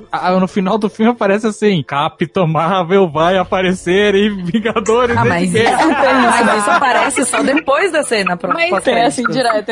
É, mas só que também, tipo, você vê ela lá no meio da, da porrada, tipo, vo- você vê as pessoas desesperadas. É muito mais convidativo em termos de marketing do que Não, simplesmente cara, é- um letreiro. Não, Vamos eu acho real, horrível, né? na verdade. Eu acho ridículo. Esse filme, ele ganhou muito por ser logo antes de, de Ultimato. Ele é, tipo, muito colado com Ultimato. Historicamente, os filmes de origem da Marvel, né, que vem antes de filmes de Vingadores, eles performam muito bem. E a real é que muitas das pessoas que foram ver Capitão Marvel, além da galera que foi pra conhecer a personagem, além da galera que foi ver essa primeira super-heroína, além das crianças que foram, tipo, conhecer isso, se inspirar e se apaixonar, foi também um pessoal que tava com a esperança que foi, em parte, frustrada em Homem-Formiga, de ter uma coisa relevante, uma ligação muito clara com Vingadores, matar de leve a saudade dos personagens, dar aquela certeza de, sabe? Pra mim, é fanservice. Foi uma, uma cena legal. Eu fiquei com frio na barriga quando eu vi, porque eu tava esperando há muito tempo ver eles todos juntos no, no- no mesmo lugar, do mesmo Nossa, concordo justamente muito. Sim. Cara, o que o Carlos falou, que no final o filme ganha força, ele ganha força demais, assim, meu Deus do céu, é um negócio emocionante. Ela em forma binária, ali no espaço, jogando Photon Blast pra todo canto, rodando. Ah, incrível. E aí chega naquele final e você fica tipo, meu Deus do céu, só faltava aparecer os Vingadores. Aparece os Vingadores, e é isso aí, entendeu? Foi pra você acabar o filme dizendo, meu Deus do céu, que experiência inacreditável. Então, assim, e é isso. só um detalhe técnico muito importante: Capitão América e Viúva Negra não são os Vingadores, né? E o time do Tony Stark são os Vingadores. Eles são. Acabou metade do mundo e você ainda tá brigando por causa de coisa de guerra civil. Volta pra Guerra Civil. Eu não vou salvar eles, eu tô, eu tô de mal do Tony. É, é, você parece o tipo de pessoa que passa assim, se encontra um amigo 10 anos depois e você fala, eu ainda lembro daquele carnaval de 98. Eu sou isso, eu sou isso é um Nerdcast que você acaba de escrever. Você lembra aquela última cerveja? Ela era minha. E você. Você roubou minha picanha. Não, mas picanha é um assunto sério. É verdade, verdade. Olha, gente, eu só queria mencionar de alguma forma o meu amor supremo, a cena do CD-ROM, cara. Puta, filho. Maravilhoso. Ai, cara, olha, Acontecendo. eu achei tão legal, cara. Eu me senti tão representado. É, isso é a parte dos anos no 90 momento. que a gente queria mais no filme, inclusive, né? É, nostalgia. que eu falei, não. Eu vivi! Eu vivi isso, cara! Não, eu achei muito maneiro porque ela não só bota o, o, né, o CD no, no- na bandeja, como ela empurra a bandeja. Empurra a bandeja, puta que pariu! Eu achei selvagem isso, selvagem. Vivendo perigosamente. Heróis de Caraca, ela verdade empurram apertar a o bandeja. botão. Nossa, quem nunca levou um tapa na mão da mãe, mas acho que, foi- achei que também faltou barulhinho da internet de escada. Putz, Nossa, se sim. tocasse. Ai, caralho, amei. A cena dela na Lan House já digitando Amei. que nem minha mãe digita foi incrível. Essa cena me lembrou muito uma cena que tem no Jornada nas Estrelas 4, que é o Scotty, que era o da, da Enterprise, tá na Terra, né, nos anos 80, e aí ele pega lá, ah, então, pode sentar aqui e usar o computador. Aí ele senta no computador, pega o mouse, hello, computer. Não, ele fala hello computer, o computador não responde, aí o cara dá o mouse pra ele, aí ele fala no mouse, hello computer. E aí depois, ah, não, tem que teclar. Aí ele senta e começa a teclar com os dedinhos, assim, que, nem ela, só que aí depois Que ele começa o, a teclar, tipo, que mega nem o rápido. George Martin, né? George, Martin que escreve assim com dois É, dedos. assim que ele tá escrevendo. Inclusive, não carece de fontes, mas parece que o, que o George R. R. Martin parou de fazer o, o livro pra assistir o filme. Pra esperar a Parece série. que carece de fontes. Pra ver o filme da Capitã Marvel. Ah, Puta, esse que ele tinha... Mas várias coisas nesse filme deu um friozinho assim na barriga, porque era muito real. Quando ela caiu já na, na, na Blockbuster e tem, tipo, na frente tem dizendo assim, cinco filmes, cinco noites, acho que é tipo 9,90. A primeira coisa que eu olhei, eu disse, caraca, tá barato. pena." Ai, de! Tinha True Lies na galera locadora. Tinha acabado de sair lançamento. É, isso aí. Eu É vi muito Baby bom. Porquinho na locadora, gente. Foi, foi a minha primeira lembrança quando eu li Baby Porquinho. Tinha Hulk também, a volta do Capitão Gancho. Eu queria assistir Oh. essa cena com mais calma, assim, pra ver todos os filmes que estavam em prateleira. Sum. Logo menos aí, Ah, é. num Blu-ray perto de você. Ah, ó, e, um, um- e um fórum perto de você, algum Não, é, realmente. né? Alguém já fez isso. Alguém que assistiu, tipo, todas as sessões desde que estreou até agora já deve ter feito isso. Detonado do filme. É, Detonado. frame, frame por frame da locadora pra saber os filmes que estavam lá e seu significado. Gosto. Mais easter Ó, eggs. Acabei de abrir aqui o blog do George R. R. Martin, ele realmente gost- curtiu muito Capitã Marvel. Ele parou de escrever os livros pra ir ao cinema e ver Capitã Marvel. Não fala isso pras pessoas que os fãs de Game of Thrones vão ficar bravos com o filme. Ele gastou os últimos dias todos escrevendo até uma resenha de duas páginas. Então ele parou completamente de escrever pra escrever. É. E ele ainda botou: Eu sou um pouco purista quando se trata de adaptações. Eu senti uma cinetada. Ah, não no filme. Ele é tão purista que ele vai assistir a última temporada de Game of Thrones pra escrever o próximo livro, né? Nossa, eu tenho certeza que ele falou assim, ó, gente, eu tô em dúvida desses dois finais aqui, ó. Vamos fazer isso daqui na série? E daí, se der certo, se a galera Exato. curtir, eu vou escrever no livro. tá esperando a reação da galera pra ver o que ele faz. Aí, se a galera não curtir, ele fala, não, então eu vou escrever diferente no livro, Era tá? outra coisa que eu tinha pensado. É, não era isso que eu tinha pensado. Não era essa fanfic, não. Eu tenho certeza. Oh, meu Deus, eu acabei de abrir o blog, é verdade. Ele tá... O nome do, do post é Yay for Captain Marvel. Ai, que fofo, gente. Que bonitinho. Ah, A gente, muito querido. George R. R. Martin pode gostar de Capitã Marvel, você também pode gostar de Capitã Marvel. I'm not gonna fight your war. Esse filme, uma das coisas que mais sofreu, assim, é que a galera resolveu colocar o pé em cima daquele negócio de 880, né? Ou ele é o melhor filme, meu Deus do céu, inacreditável, ou ele é tipo um lixão. Então, isso E, é um cara, problema que tem hoje em massa, dia. divertido. Real, ou é 880 mesmo, não tem meio termo, o que é difícil, né, as pessoas. Mas tem uma outra parada que foi o que trouxe a Jusão pra esse programa, inclusive, foi algo que ela comentou no, no Twitter. E que eu li o post dela e falei, pô, isso não tinha observado por esse lado. Não havia pensado por esse viés, né? Não, acho que eu, eu, eu fiz uma thread que, inclusive, tá me incomodando até hoje. Mas eu finalizei ela com o seguinte pensamento: que o, o hate que a Capitã Marvel tá sofrendo é exatamente sobre o que o filme fala: que é uma mulher pertencer a lugares que falaram que ela não deveria pertencer. E é isso, cara. É um filme de mulher no meio de um universo de um monte de homem. Todas as meninas, assim, as mulheres que eu conversei que assistiram o filme, todas elas comentaram e, tipo, gostaram e comentaram alguma cena-chave. E tem esse negócio da- do sorrisinho, tem esse negócio de, sabe, tudo isso. E apesar de ser uma grande parte, a maioria vocal, pelo menos, ainda é masculina. Então a gente tá vendo muito hate, sendo que, na verdade, tipo, É. o filme acertou quem ele precisava acertar, sabe? Aham. Não, e o que a Jusão falou faz todo sentido. E, e, né, quando eu li, eu, eu, puta, faz todo sentido, porque é, o universo de filmes de, de herói é, é de heróis masculinos, não é só Com certeza. 90% ou mais, Sim. né? No máximo a Viúva Negra porque ela é gostosona.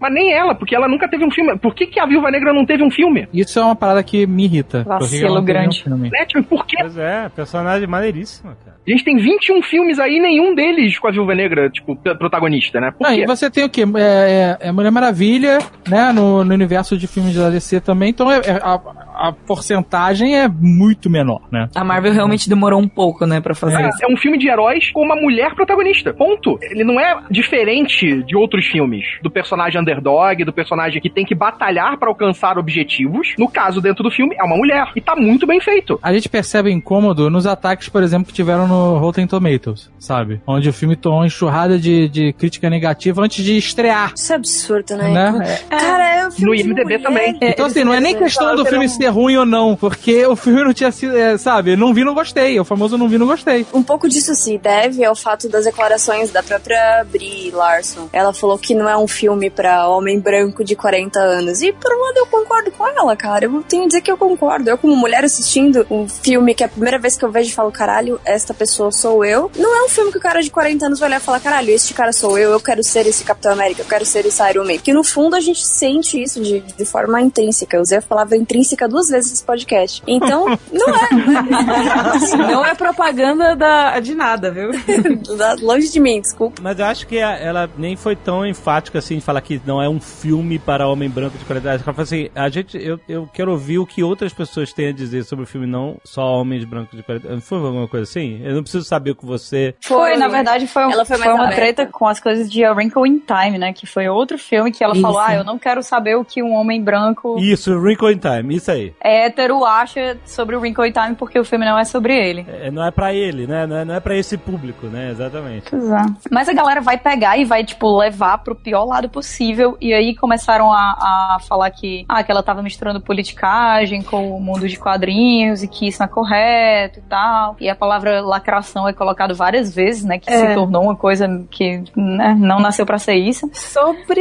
É, é, é tentar colocar um peso numa coisa. É tipo o que aconteceu também no filme do Pantera Negra. A coisa do racismo em cima do filme do Pantera Negra. Que sofreu até, acho que, menos do que o Capitão Marvel tá sofrendo. Com certeza. É, então, Esse sobre, sobre essa questão de questões políticas, queria falar só sobre Stan Lee. Em março de 1970, no Avengers número 74, ele escreve aquela coluna dele e tal, e ele fala: de tempos em tempos recebemos cartas de leitores que se perguntam por que há tanto moralismo em nossas revistas. Eles se esforçam muito para montar que os quadrinhos supostamente são uma leitura escapista e nada mais. Mas de alguma forma eu não consigo ver dessa maneira. Parece-me que uma história sem mensagem, por mais subliminar que seja, é como um homem sem alma. De fato, mesmo a literatura mais escapista de todos os tempos, os velhos contos de fada e lendas heróicas, continham pontos de vista morais e filosóficos. Em todos os campos universitários onde tenho oportunidade de falar, há tanto debate sobre guerra e paz, direitos civis a chamada rebelião juvenil, quanto nas nossas revistas da Marvel. Nenhum de nós vive em um vácuo.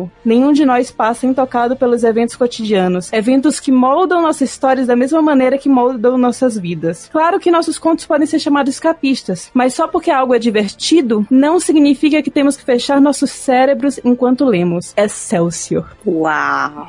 Fica aí o recado Stan Lee, tá? Isso, acabou, né, gente? Stan Lee, 1978, já Não, deixou... 1970. 1900 o quê? 70? 70. Errei o número, mas a mensagem continua é importante. Já falando disso... É, então... É. comentários do YouTube, né? Todos que assim, É, então, se o tipo, amigos Lee do estivesse vendo isso. Você Amigos não do YouTube, pode vocês ficar escutaram? se emocionando com a, o Stan Lee aparecendo nos cameos da Marvel depois da morte dele, que também vai ter um Vingadores Ultimato, e ignorar completamente a mensagem dele, que ele diz há algumas décadas. Algumas Só- só algumas, décadas. é. Lindo. O Chris Evans, o Mark Ruffalo, eles dois principalmente, eles são bem vocais em, em termos políticos, assim, eles vivem postando coisa no Twitter que realmente, assim, não é nem subliminar. E aí, É na quando, cara, quando né? é abrir, né, é, acho que o pessoal tenta E- levar um pouco mais a mal do que... Você falou de Chris Será Evans. que o Lee vai voltar nos outros filmes? Será que eles vão colocar alguma coisa dele lá? É porque já tá gravado. Ainda tem Ah, não, coisa sim, até o Vingadores.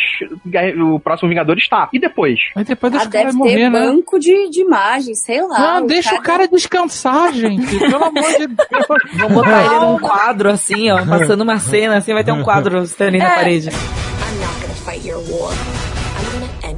E aí, a Capitã Marvel vai substituir o Homem de Ferro como líder dos Vingadores? Boa pergunta, Jovem Nerd. acho que não, hein? Difícil de responder. Sabe por É. quê? Porque nenhum. Por, por exemplo, o Thor. O, Thor- o primeiro filme do Thor é uma bosta. Mas depois o personagem cresceu nos outros filmes. Assim como o Capitão América. Uhum. Então esse foi o primeiro filme dela. Eu acho que nesse momento, eu não acho que ela tem a né? likability do público pra substituir dois caras ainda. Sabe? Dois caras que a gente conhece há 10 anos. Mas você acha que eles tentaram desenhar essa personagem nesse filme? Não, acho que não. Acho que não. Eu acho que eles não construíram um substituto, uma substituta, no caso, pro Tony Stark e pro Steve Ro- Rogers. Acho que não foi essa a questão. Eu até tava pensando nisso, era a minha expectativa. Ah, vai ser a pessoa que vai substituir esses caras, mas eu acho que é outra pessoa, não tem nada a ver com Eu isso. acho que eles tentaram fazer isso, mas não sei se deu muito certo com o Doutor Estranho. Eu acho que o Doutor Estranho era uma possibilidade aí pra substituir o Homem de Ferro. Não, acho que não. O cara é velho pra caralho. o cabeça do negócio, mas. Eu acho que, pensando assim, friamente, ela tá mais pra aquela pessoa fodástica, É. que vai ser a mais forte, mas que não necessariamente vai ser a líder, sabe? Vai ser tipo, quando é necessário a gente chama ela ali, dá aquela, dá aquela bipada ali, pá, e ela chega. Ah, mas é que a gente não tem como ver quem vai ser um líder dessa equipe. Botando aí que Capitão América e Homem de Ferro saiam. Quem vai liderar? Eu não acho que os dois vão sair ao mesmo tempo. E eu não acho que a Carol, a não ser que no cinema eles façam ela de um jeito diferente, assim. Eu não sei se ela passa muito essa vibe de líder, sabe? É, ela não teria. Ela, ela, não, ela não teria saco pra poder ficar babysitting um monte de homem é, é, é. é, fazendo bico pra- pra fazer guerra civil. Imagina ela, ela tem mais uma, uma vibe de um exército de uma mulher só, sabe? Ela vai lá Exato. e resolve sozinha, ela não chama os outros, ela não preocupa os outros, ela não fala sobre sentimentos, ela não, tipo, não tem isso. Ela nunca era a oficial líder, ela é tipo a líder de segurança. Ela era aquela que era feita pra ação. Mas e mesmo- Pra ela- ela tá pra defender, pro ataque, ela sempre foi a, a oficial de, de, de mobilização pra alguma coisa, não pra liderar a equipe inteira. É, e ela é muito aquele personagem que some e quando volta já resolveu, né? Foi exatamente o que ela fez no final do filme, inclusive, né? Pois é. Mas realmente, eu acho que não tem no momento nenhum grande personagem assim pra entrar como líder. Eu acho que é isso. Homem de Ferro e Capitão, Gavião Arqueiro, Não. Feiticeiro Escarlate. Eu acho, não, não, não. Formiga. Eu acho que é mais legal a gente não saber e poder especular sobre tudo isso do que ter tipo, ah não, aquele cara foi claramente feito pra ser o novo líder e a Mas gente tem- tem que sabe quem eu acho que, sabe quem eu acho que poderia ser líder nos Vingadores? Eu acho que a Viúva Negra poderia ser líder fácil Eu também nos acho. Vingadores. Eu também Ela- acho. Bota a ordem jeito que estão construindo ela no cinema, poderia dar Mesmo porque muito quando bom. ela, quando no- na, na cena eh, de pós-créditos lá, ela que tá falando, olha, esse negócio desligou aí, dá teu jeito, liga essa merda e eu quero É. saber onde esse sinal tá indo. Nossa, sabe? é verdade. Ela tem uma liderança total ali naquele momento. E faz muito sentido também com as habilidades dela de espionagem e tudo, né? tudo Exato, mais, assim, exato. né? Também acho. Mas então, o líder vai ser o Sr. Tirateima. O Hulk vai ficar, vai se misturar ali com o Banner, no Vingadores ele vai voltar inteligente. Nossa, mãe do céu. O professor Hulk que também tem um texto sobre isso lá no jovenet.com.br. Vocês podem. Muito bem, olha. Cara, que- eu tenho um comentário só. Aquela hora que a gente tava falando de sangue azul, agora eu comecei a entender que as propagandas de absorvente são de sangue cream.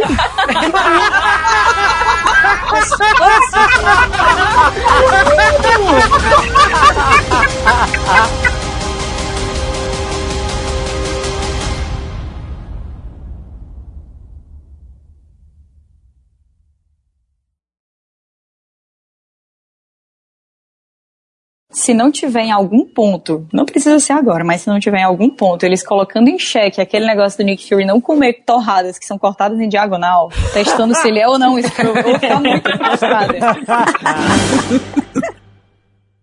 Este Nerdcast foi editado por Radiofobia, podcast e multimídia.